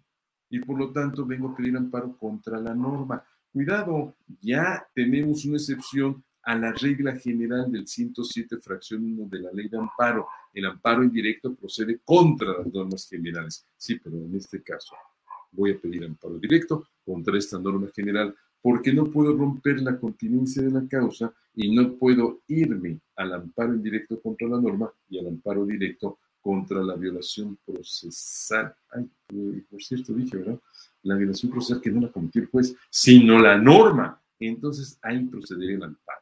Y la otra versión del amparo directo, puedo pedir amparo directo contra la norma que se aplicó al momento de dictar la sentencia. Ataco la sentencia y digo, uy, por cierto, el juez se basó en esa norma, el juez laboral se basa en la ley federal del trabajo o en la ley del trabajo burocrático del estado de ebriedad, etcétera, pero esa ley es inconstitucional, violenta el 123 y la traigo a colación ahora que ya se aplicó en la sentencia. Por cierto, esta norma puede ser o una norma procesal o una norma de fondo. Procesal, una, una determinación de cómo valorar pruebas, pero se va a encontrar en la Constitución. En cuanto a la norma de fondo, oye, pues está rompiendo con la equidad o cualquier otra situación por ahí puedo manifestar. Entonces, en el amparo directo, voy a atacar la sentencia definitiva, voy a atacar las violaciones procesales susceptibles de ser reparadas, pero que no ser reparado, y que trascendieron al resultado del fallo, por eso no se repararon, porque trascendieron, y la norma que se aplicó ya durante el procedimiento, ya al momento de sentenciar. Y me queda nada más, perdón, son dos temas, dos temas, uno muy interesante, los dos interesantes. Cuando se trata de actos dentro del incidente de ejecución de la sentencia o de laudo, porque los tribunales burocráticos siguen laudos, voy a promover el amparo indirecto. ¿Por qué? Porque son actos después de concluido el juicio. Y es el amparo indirecto el que prospera en este caso. Y tratándose del tercero extraño o ajeno a juicio, puedo pedir amparo en la vía indirecta. ¿Quién es el tercero extraño a juicio? El sujeto que sin ser parte procesal ha sido afectado con resoluciones emitidas dentro del juicio laboral. Verbigracia, César demanda de Axel X prestación, gana el asunto, va a embargo y embarga bienes de Anaid. Y Anaid rápidamente brincó. ¿Y yo por qué? Si yo no soy el patrón, yo no soy el deudor, yo fui parte de ese juicio, va a promover amparo en la vía indirecta. Hace muchos años se manejó la idea de un equiparado a tercero extraño, que es el demandado en el juicio natural que no fue legalmente emplazado. Aquí hay dos versiones muy interesantes. Una, la del artículo 172, fracción 1 de la ley de amparo, que dice, que por cierto es muy interesante para los efectos de lo que hace un momento, en el sentido de el amparo es un recurso ordinario o extraordinario. ¿Por qué? Dice, en los juicios tramitados ante los tribunales administrativos, civiles, agrarios o del trabajo, se considerarán violadas las leyes del procedimiento. O sea, no estoy diciendo se violó la constitución, sino la ley del procedimiento. Ahí es una cuestión ordinaria. Ese es un recurso ordinario, una tercera instancia. Pero segunda en materia laboral. Y que se afectan las defensas del quejoso, trascendiendo el resultado del fallo cuando, uno, no se le cite al juicio o se le cite en forma distinta a la prevenida por la ley. Si a mi cliente no se le emplazó legalmente, voy a promover amparo. Para... Ah, pues ahí dice directo, pero, pero he promovido el amparo indirecto. Por fin, ser o no ser. Amparo directo o amparo indirecto. Ese es un tema muy interesante. ¿Por qué? Porque es la estrategia del abogado. Ah, caray la estrategia, y estás hablando con el nuevo sistema procesal penal, la estrategia, amparo, ¿qué? litigio estratégico, y quién sabe. Siempre hemos tenido una estrategia, siempre. De alto, impacto, doctor, dicen luego litigio estratégico de alto impacto. Pues así lo dice Axel, pero no le creo a Axel. Pero bueno, el caso es el siguiente. Puede ser que participe yo en el juicio laboral. Promuevo el incidente de nulidad de actuaciones y ya que promoví el incidente de nulidad de actuaciones, lo pierdo. Ah, cuando se dicte la sentencia y pierda el juicio, entonces voy a pedir amparo directo contra la sentencia y aduciré esta primera violación que no se corrigió durante el proceso. Claro, trascendió el resultado del fallo porque ni las manos pude meter para decir que no era mi trabajador, no pude hacer, etcétera. Todo lo que se hace en esta primera etapa que mencionó doña Anaí. Pero puede ser que, que haga otra cosa. ¿Cuál? Pues que no presente el incidente de nulidad se dicte la sentencia y transcurrido el tiempo que marca la ley, promueva el amparo indirecto, no el directo, sino indirecto, nunca fui llamado a juicio, nunca pude meter las manos y promuevo esta demanda de amparo. Hace varios años promoví un amparo indirecto porque mis clientes no fueron emplazados a juicio. De pronto llegaron a embargar y ejecutar un laudo y fue cuando promovimos la demanda de amparo indirecto. La demanda, por cierto, la transcribo en el libro Práctica Forense de Amparo. Ahí está la demanda con todas las, barbaridades y las violaciones que cometió el actuario en el supuesto emplazamiento, que fue de escritorio. Primera violación, fue atendido a las 9 y 10 de la mañana por tres personas, o a tres personas a la misma hora y en el mismo lugar y en el mismo canal y con las mismas faltas de ortografía. Espérame, eso lo existe en el escritorio y eso lo tomó en cuenta el, juez de distrito. Segundo punto, a las 9 y 10 de la mañana está cerrada la tienda, abre hasta las 10 de la mañana, nadie te pudo haber atendido esa hora. Y este, este ejemplo lo traigo colación por el testigo que participó ¿Quién fue el testigo que le dijo al juez, hombre, la tienda está cerrada esa hora? El padre de la criatura, el padre de la demandada. Y fue interesante porque este amparo fue atendido por unos alumnos de la Facultad de Derecho de la Universidad Nacional Autónoma de México. Y cuando se desahogó la prueba testimonial en el amparo, pues el abogado que los acompañó les dijo, no, que no diga que es el padre, si no va a perder valor probatorio y hablan los alumnos, oiga, fíjese que este señor dice que no, que, que tiene que decir que es el, el, padre, si no, él no va a querer declarar, él va a decir, ¿cómo voy a desconocer a mi hija? Y ya lo había dicho, pues conozco a mi compadre, pues ya sabía lo que iba a decir, ¿cómo que no voy a decir que es mi hija? Claro que es mi hija. Y lo dijo, y lo dijo así, cuando dijeron, alguna relación, él, ella es mi hija y él es mi yerno, es decir, mi nuero, no, mi yerno.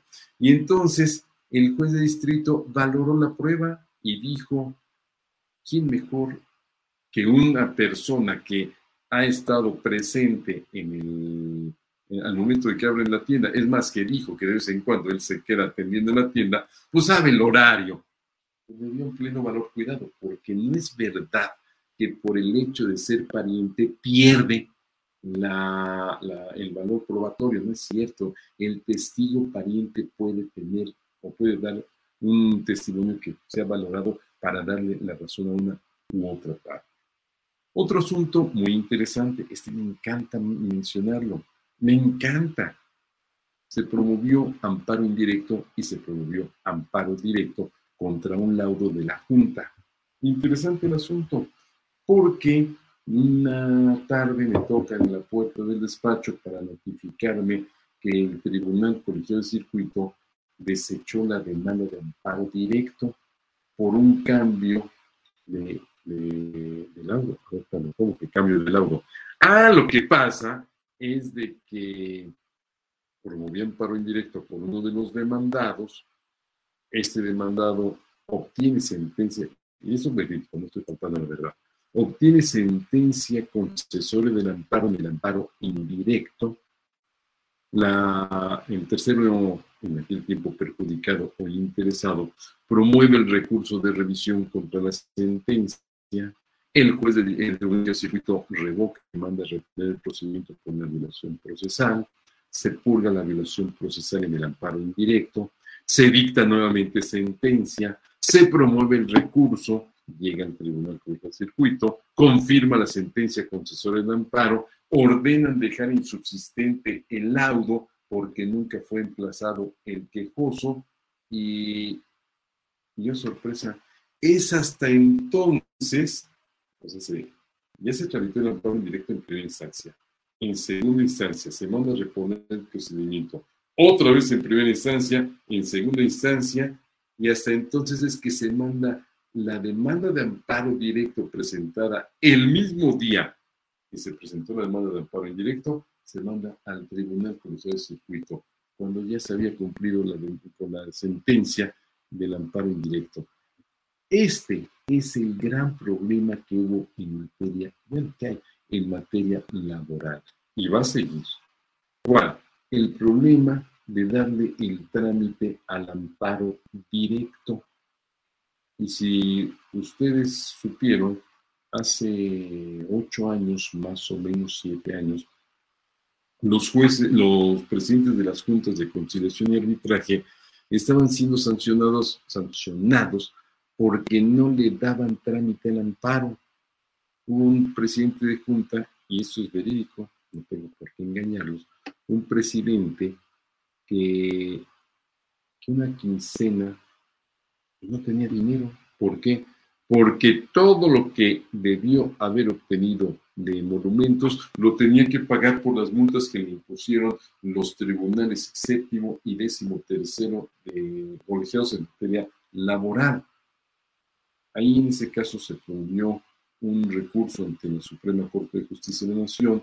El proyecto venía en contra de los presidentes de las juntas, pero una extraordinaria mujer, maravillosa jurista, excelente ministra que fue doña Margarita Luna Ramos, dijo, no, Pues, ¿cómo vamos a permitir que al presidente de la Junta le quiten sus emolumentos por una conducta que bien están diciendo en el recurso, no es de ella o de él, del presidente de la Junta, no es de él, porque el que no le está dando el amparo, pues él, el que no llevó el amparo al Tribunal Colegial Circuito fue el comisario, el que no ha notificado al tercero interesado es el actuario, y el actuario, ¿por qué no les notificaba?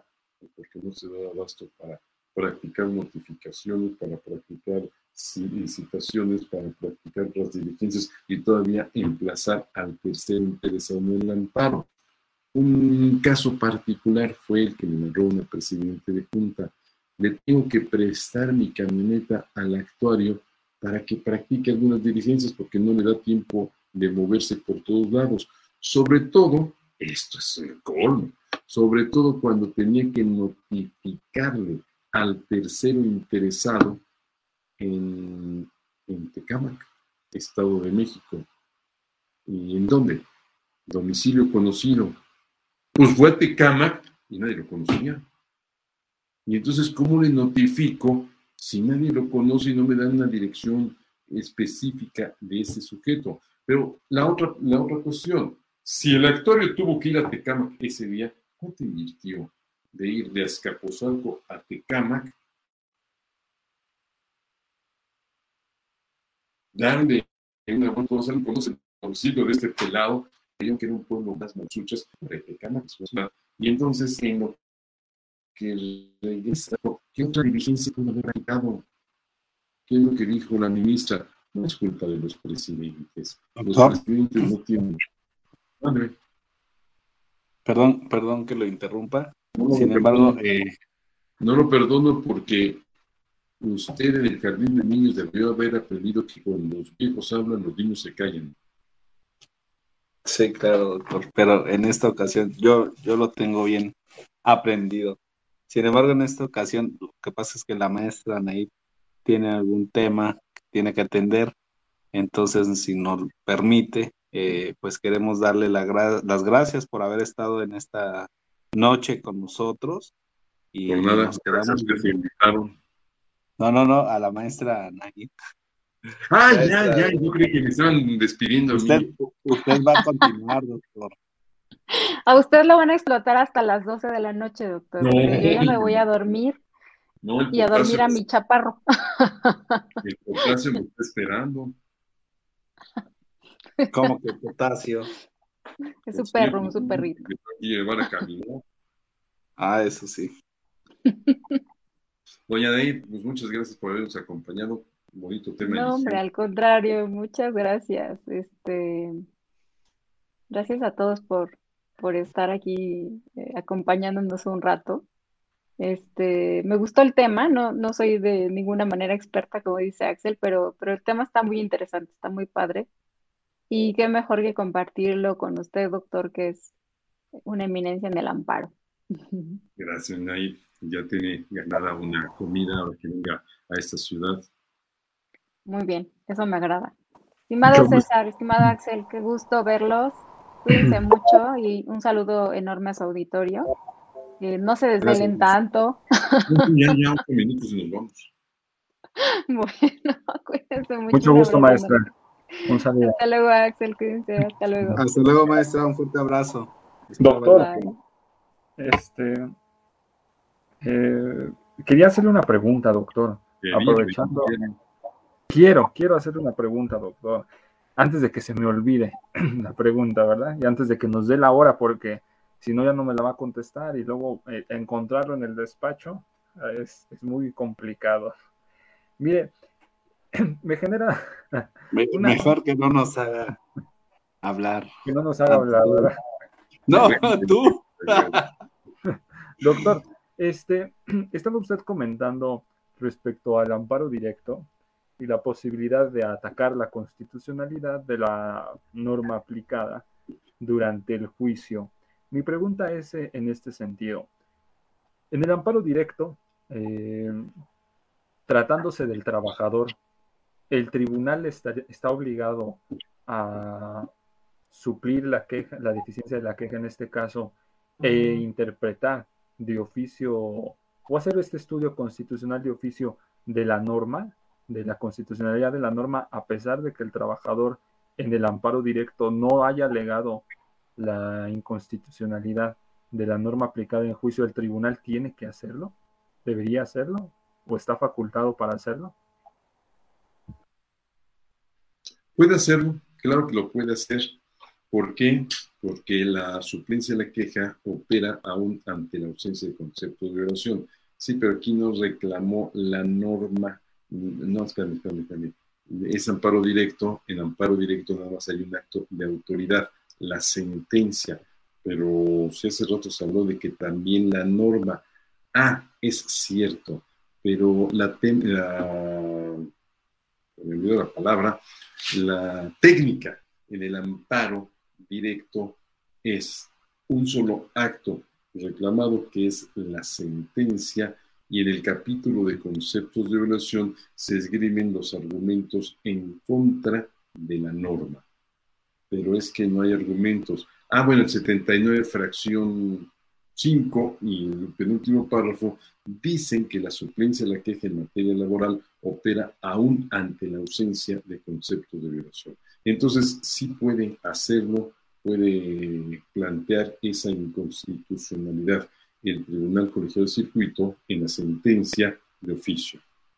Maxel, antes de que se me olvide, lo que pasa es de que yo recibí el recado ahora, lo manda a saludar un amigo suyo, Víctor Manuel Hernández Negrete, compañero que fue de la, de la maestría, y que le da gusto verlo por estos lados. Muchas gracias, doctor, por el saludo. el afecto es también para el compañero Víctor. Gracias, doctor. Don César, ya se fue César. César no está. César Ya se está durmiendo, doctor.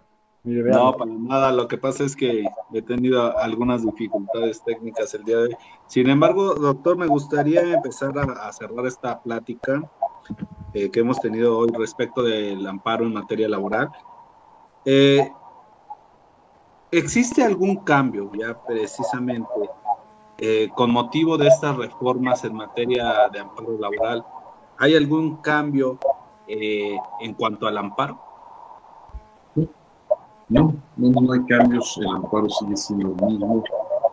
Entonces, Axel, Axel. Digo, Axel no, nunca se va a corregir, ya sabemos cómo es, y va a seguir oponiéndose que nosotros hablemos, pero no hay problema. El amparo sigue siendo el mismo en materia laboral, e inclusive es el mismo que en las demás materias.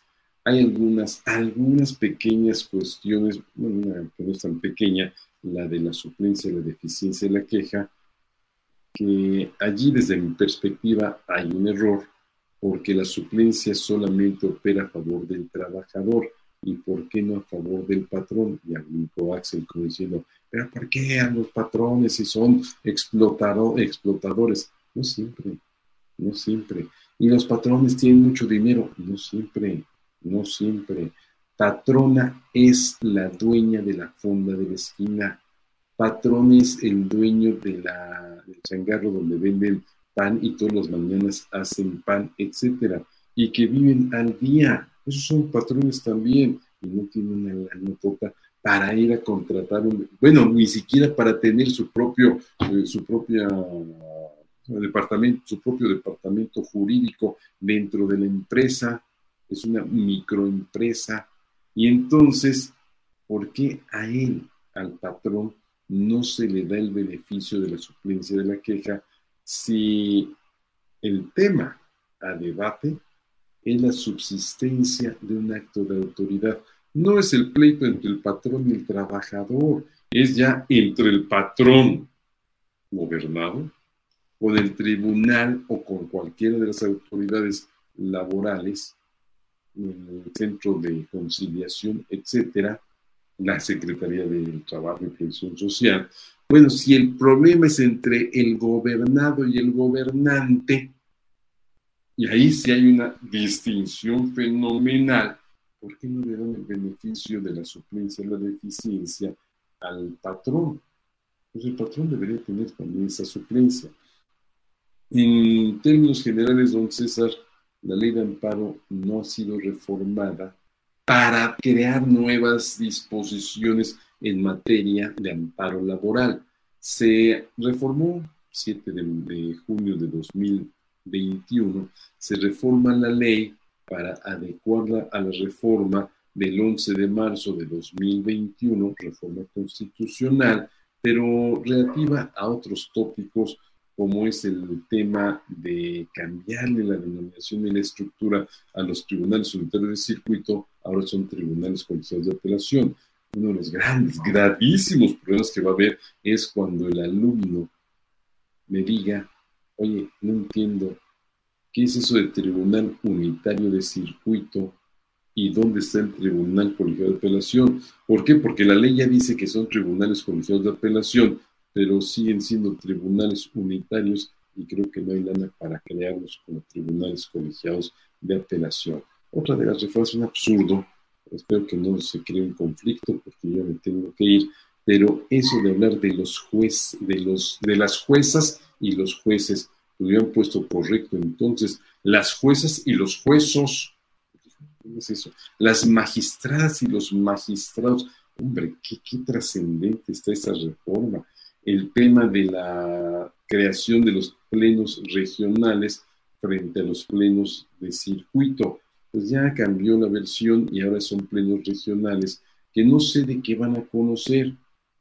La ley de amparo dice una cosa, pero la constitución y la ley orgánica dicen otra cosa. La constitución permite que la Suprema Corte de Justicia mande a los plenos regionales asuntos para una mejor. Puede ser lo dice la Constitución, cuando en realidad los plenos regionales se crearon para dirimir controversia, contradicciones de jurisprudencia. Y lo peor del caso, que la ley orgánica del Poder Judicial de la Federación dice que sí se le pueden mandar asuntos para dirimir juicios de amparo en revisión a los plenos regionales. Y si nos vamos al tema de la jurisprudencia, que por cierto no es de los que me agraden a mí, no es amparo en realidad, es interpretación de la ley, por eso no es algo que me, ponga así muy eufórico de tratarlo, pero si hablamos de la jurisprudencia, oh sorpresa, la constitución dice una cosa y la ley de amparo dice otra cosa. En materia de declaratoria general de inconstitucionalidad, uff, qué valores. La constitución permite que los plenos de los tribunales colegiados de circuito planteen tesis para crear, ¿no es cierto? Esto la ley de amparo, para crear la Declaratoria General de Inconstitucionalidad, pero no lo dice la Constitución, y la Constitución habla de la posibilidad de que los plenos de circuito formen una tesis que llegue a ser parte de una Declaratoria General de Inconstitucionalidad, y esto no lo regula la ley de amparo. Pero regresando al tema de la pregunta, don César, nada, nada hay de nuevo en el amparo laboral con las reformas de junio de 2021. Gracias, doctor. Doctor, si, si me lo permite, eh, pues ya nada más anunciar algunos de los comentarios que están aquí en, en la transmisión que tenemos a través de Facebook en el mundo del derecho. Eh, bueno, manda saludos Marta Martínez Castillos. Don Dan García dice saludos. Eh, saludos, maestro Dan. ¿Y quién más está por aquí? J. Barrera García, saludos. Y la verdad es que Fernando Flores, muchas gracias por su conferencia, doctor del Castillo del Valle, saludos desde Tlaxcala. Y diversos comentarios que ya por, por el tiempo no nos va a dar oportunidad de, de mencionar y sobre todo varias preguntas que nos han hecho el público que nos ha acompañado a través de esta noche. Doctor, por último, el próximo lunes tiene un, curso que, inicia, y nos pudiera hablar de, de ello para las personas que nos están viendo y si todavía tienen Dice Alberto Casillas, ¿se tiene que hacer otra charla de amparo laboral? Claro que sí, si el, si el doctor nos deja desvelarlo nuevamente, por aquí, por aquí estará. Y, respecto del curso, doctor, si nos pudiera comentar.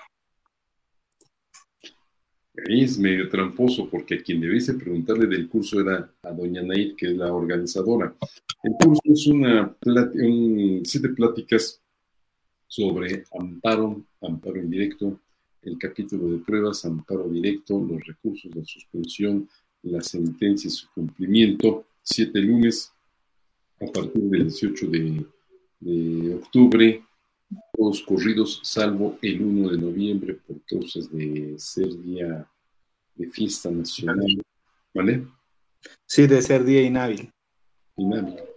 Pero todo lo demás va a ser de las 18 a las 21 horas vía electrónica o virtual y ah, todavía se puede inscribir, bueno, no sé que sí, no, no se quería mañana ir, bajo la versión de que si don César nos hace favor de difundir la publicidad para que sepan dónde se pueden inscribir, cómo se pueden inscribir, pero ser un curso vía electrónica.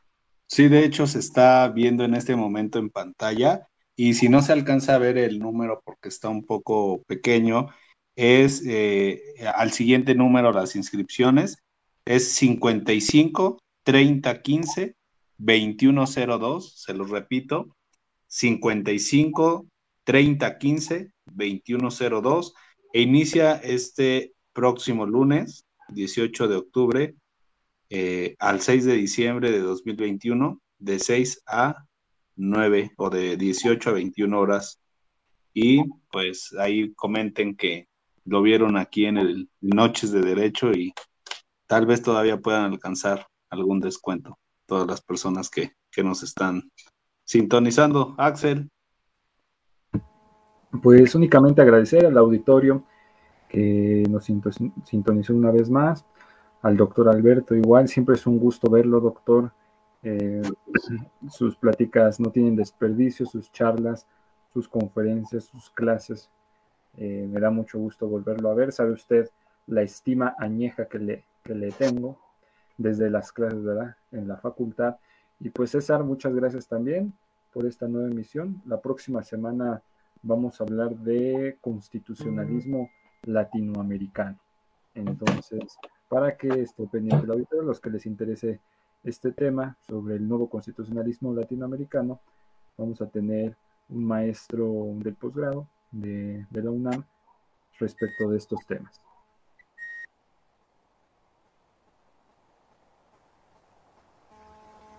César. Sí, amigo, gracias.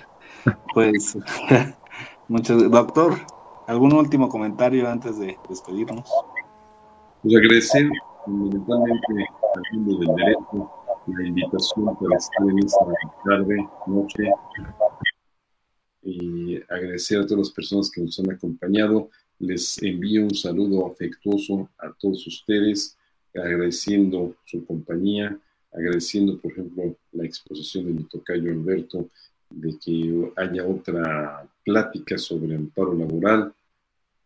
Pero bueno, aquí ya me voy a rajar porque dije hace un momento que no me gusta eso del descanso, pero me lo exige el cuerpo, me lo exige el médico, pues los las subidas de presión no son de gratis, pero buscaremos un momento para llevar adelante esa plática con mucho gusto y algunos otros temas. Este del que está mencionando ahora Axel se antoja un tema muy, muy atractivo, el, el no constitucionalismo en América Latina, con errores que traen de Europa y retrocesos, por lo tanto, nosotros somos, nosotros los pueblos de América, somos pueblos que tenemos constitución desde el siglo XIX y ellos a veces no tuvieron. Finlandia tuvo su primera constitución en 1919 y su segunda constitución en 1991 para crear garantías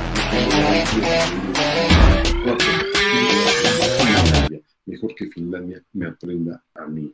En Finlandia me hice una pregunta, oiga usted, ¿cómo influyeron los tratados internacionales sobre derechos humanos en la Constitución de México? mi respuesta fue más rápida que a prisa. Más bien, cómo influyó la Constitución mexicana en los tratados internacionales sobre derechos humanos. Y mis compas, mis colegas mexicanos se voltaron el otro lado como locos este tío. Y los fineses me voltaron a ver como diciendo, ¿de cuál consumió?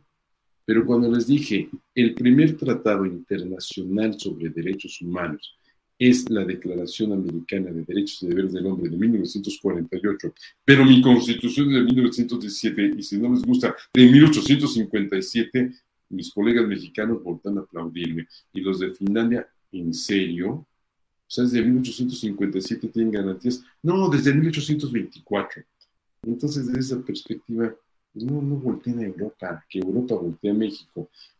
Acuérdense ustedes las bellísimas palabras de Felipe Pena Ramírez, que dice que el amparo es la única institución mexicana que ha salido al extranjero y ha regresado con la frente en alto. ¿Por qué? Porque adoptó la Declaración Universal de Derechos Humanos. En el artículo 8 se dice que deben crearse medios de protección adjetiva de las garantías para que amparen. Ahí el amparo en la Declaración Universal para que amparen al gobernado. ¿Por qué tengo que tomarle mm, su parecer a España, a, Alemania, a etcétera, que no tienen constituciones anteriores a la mía? Mi clásica versión, Fernando Lasalle, es decir, Fernando Lasalle, ¿qué estaba haciendo en 1850? Pretendiendo que en Prusia hubiera una, una constitución, que es una constitución, es su obra, y y para 1900, 1850 México ya llevaba cuatro constituciones, más no sé cuántos proyectos de, bueno, cuántos proyectos de constitución. Ahí tenemos la bellísima obra del constituyente de, de, de Chilpancingo, la, el decreto constitucional para la libertad de la América septentrional, la constitución de Apatzingán, 1814 y 1850 estaban en, Prusia viendo si había constitución o no. ¿Qué les vamos a aprender a ellos? Que ellos aprendan de mí, no de mí Alberto, sino de mí México, que tiene más tradición constitucional que los europeos. Pero regreso a lo mismo, los hijos de la Malintzin, ahí están, los descendientes de la malicia. Pero bueno, la palabra última es gracias, cuídense porque esto de la pandemia está horrible y un favorzote, sean felices. No hay forma más hermosa de vivir que siendo felices. Gracias a todos, buena noche. Gracias a usted, doctor, y bueno, a todo el auditorio darles las gracias por acompañarnos esta noche Igual nos vemos en la, la siguiente semana con un tema en materia constitucional y pues como ya lo dijo el doctor, no hay que hacer otra cosa más que ser felices y a eso venimos a este mundo. Axel, muchas gracias. Buenas noches a todos.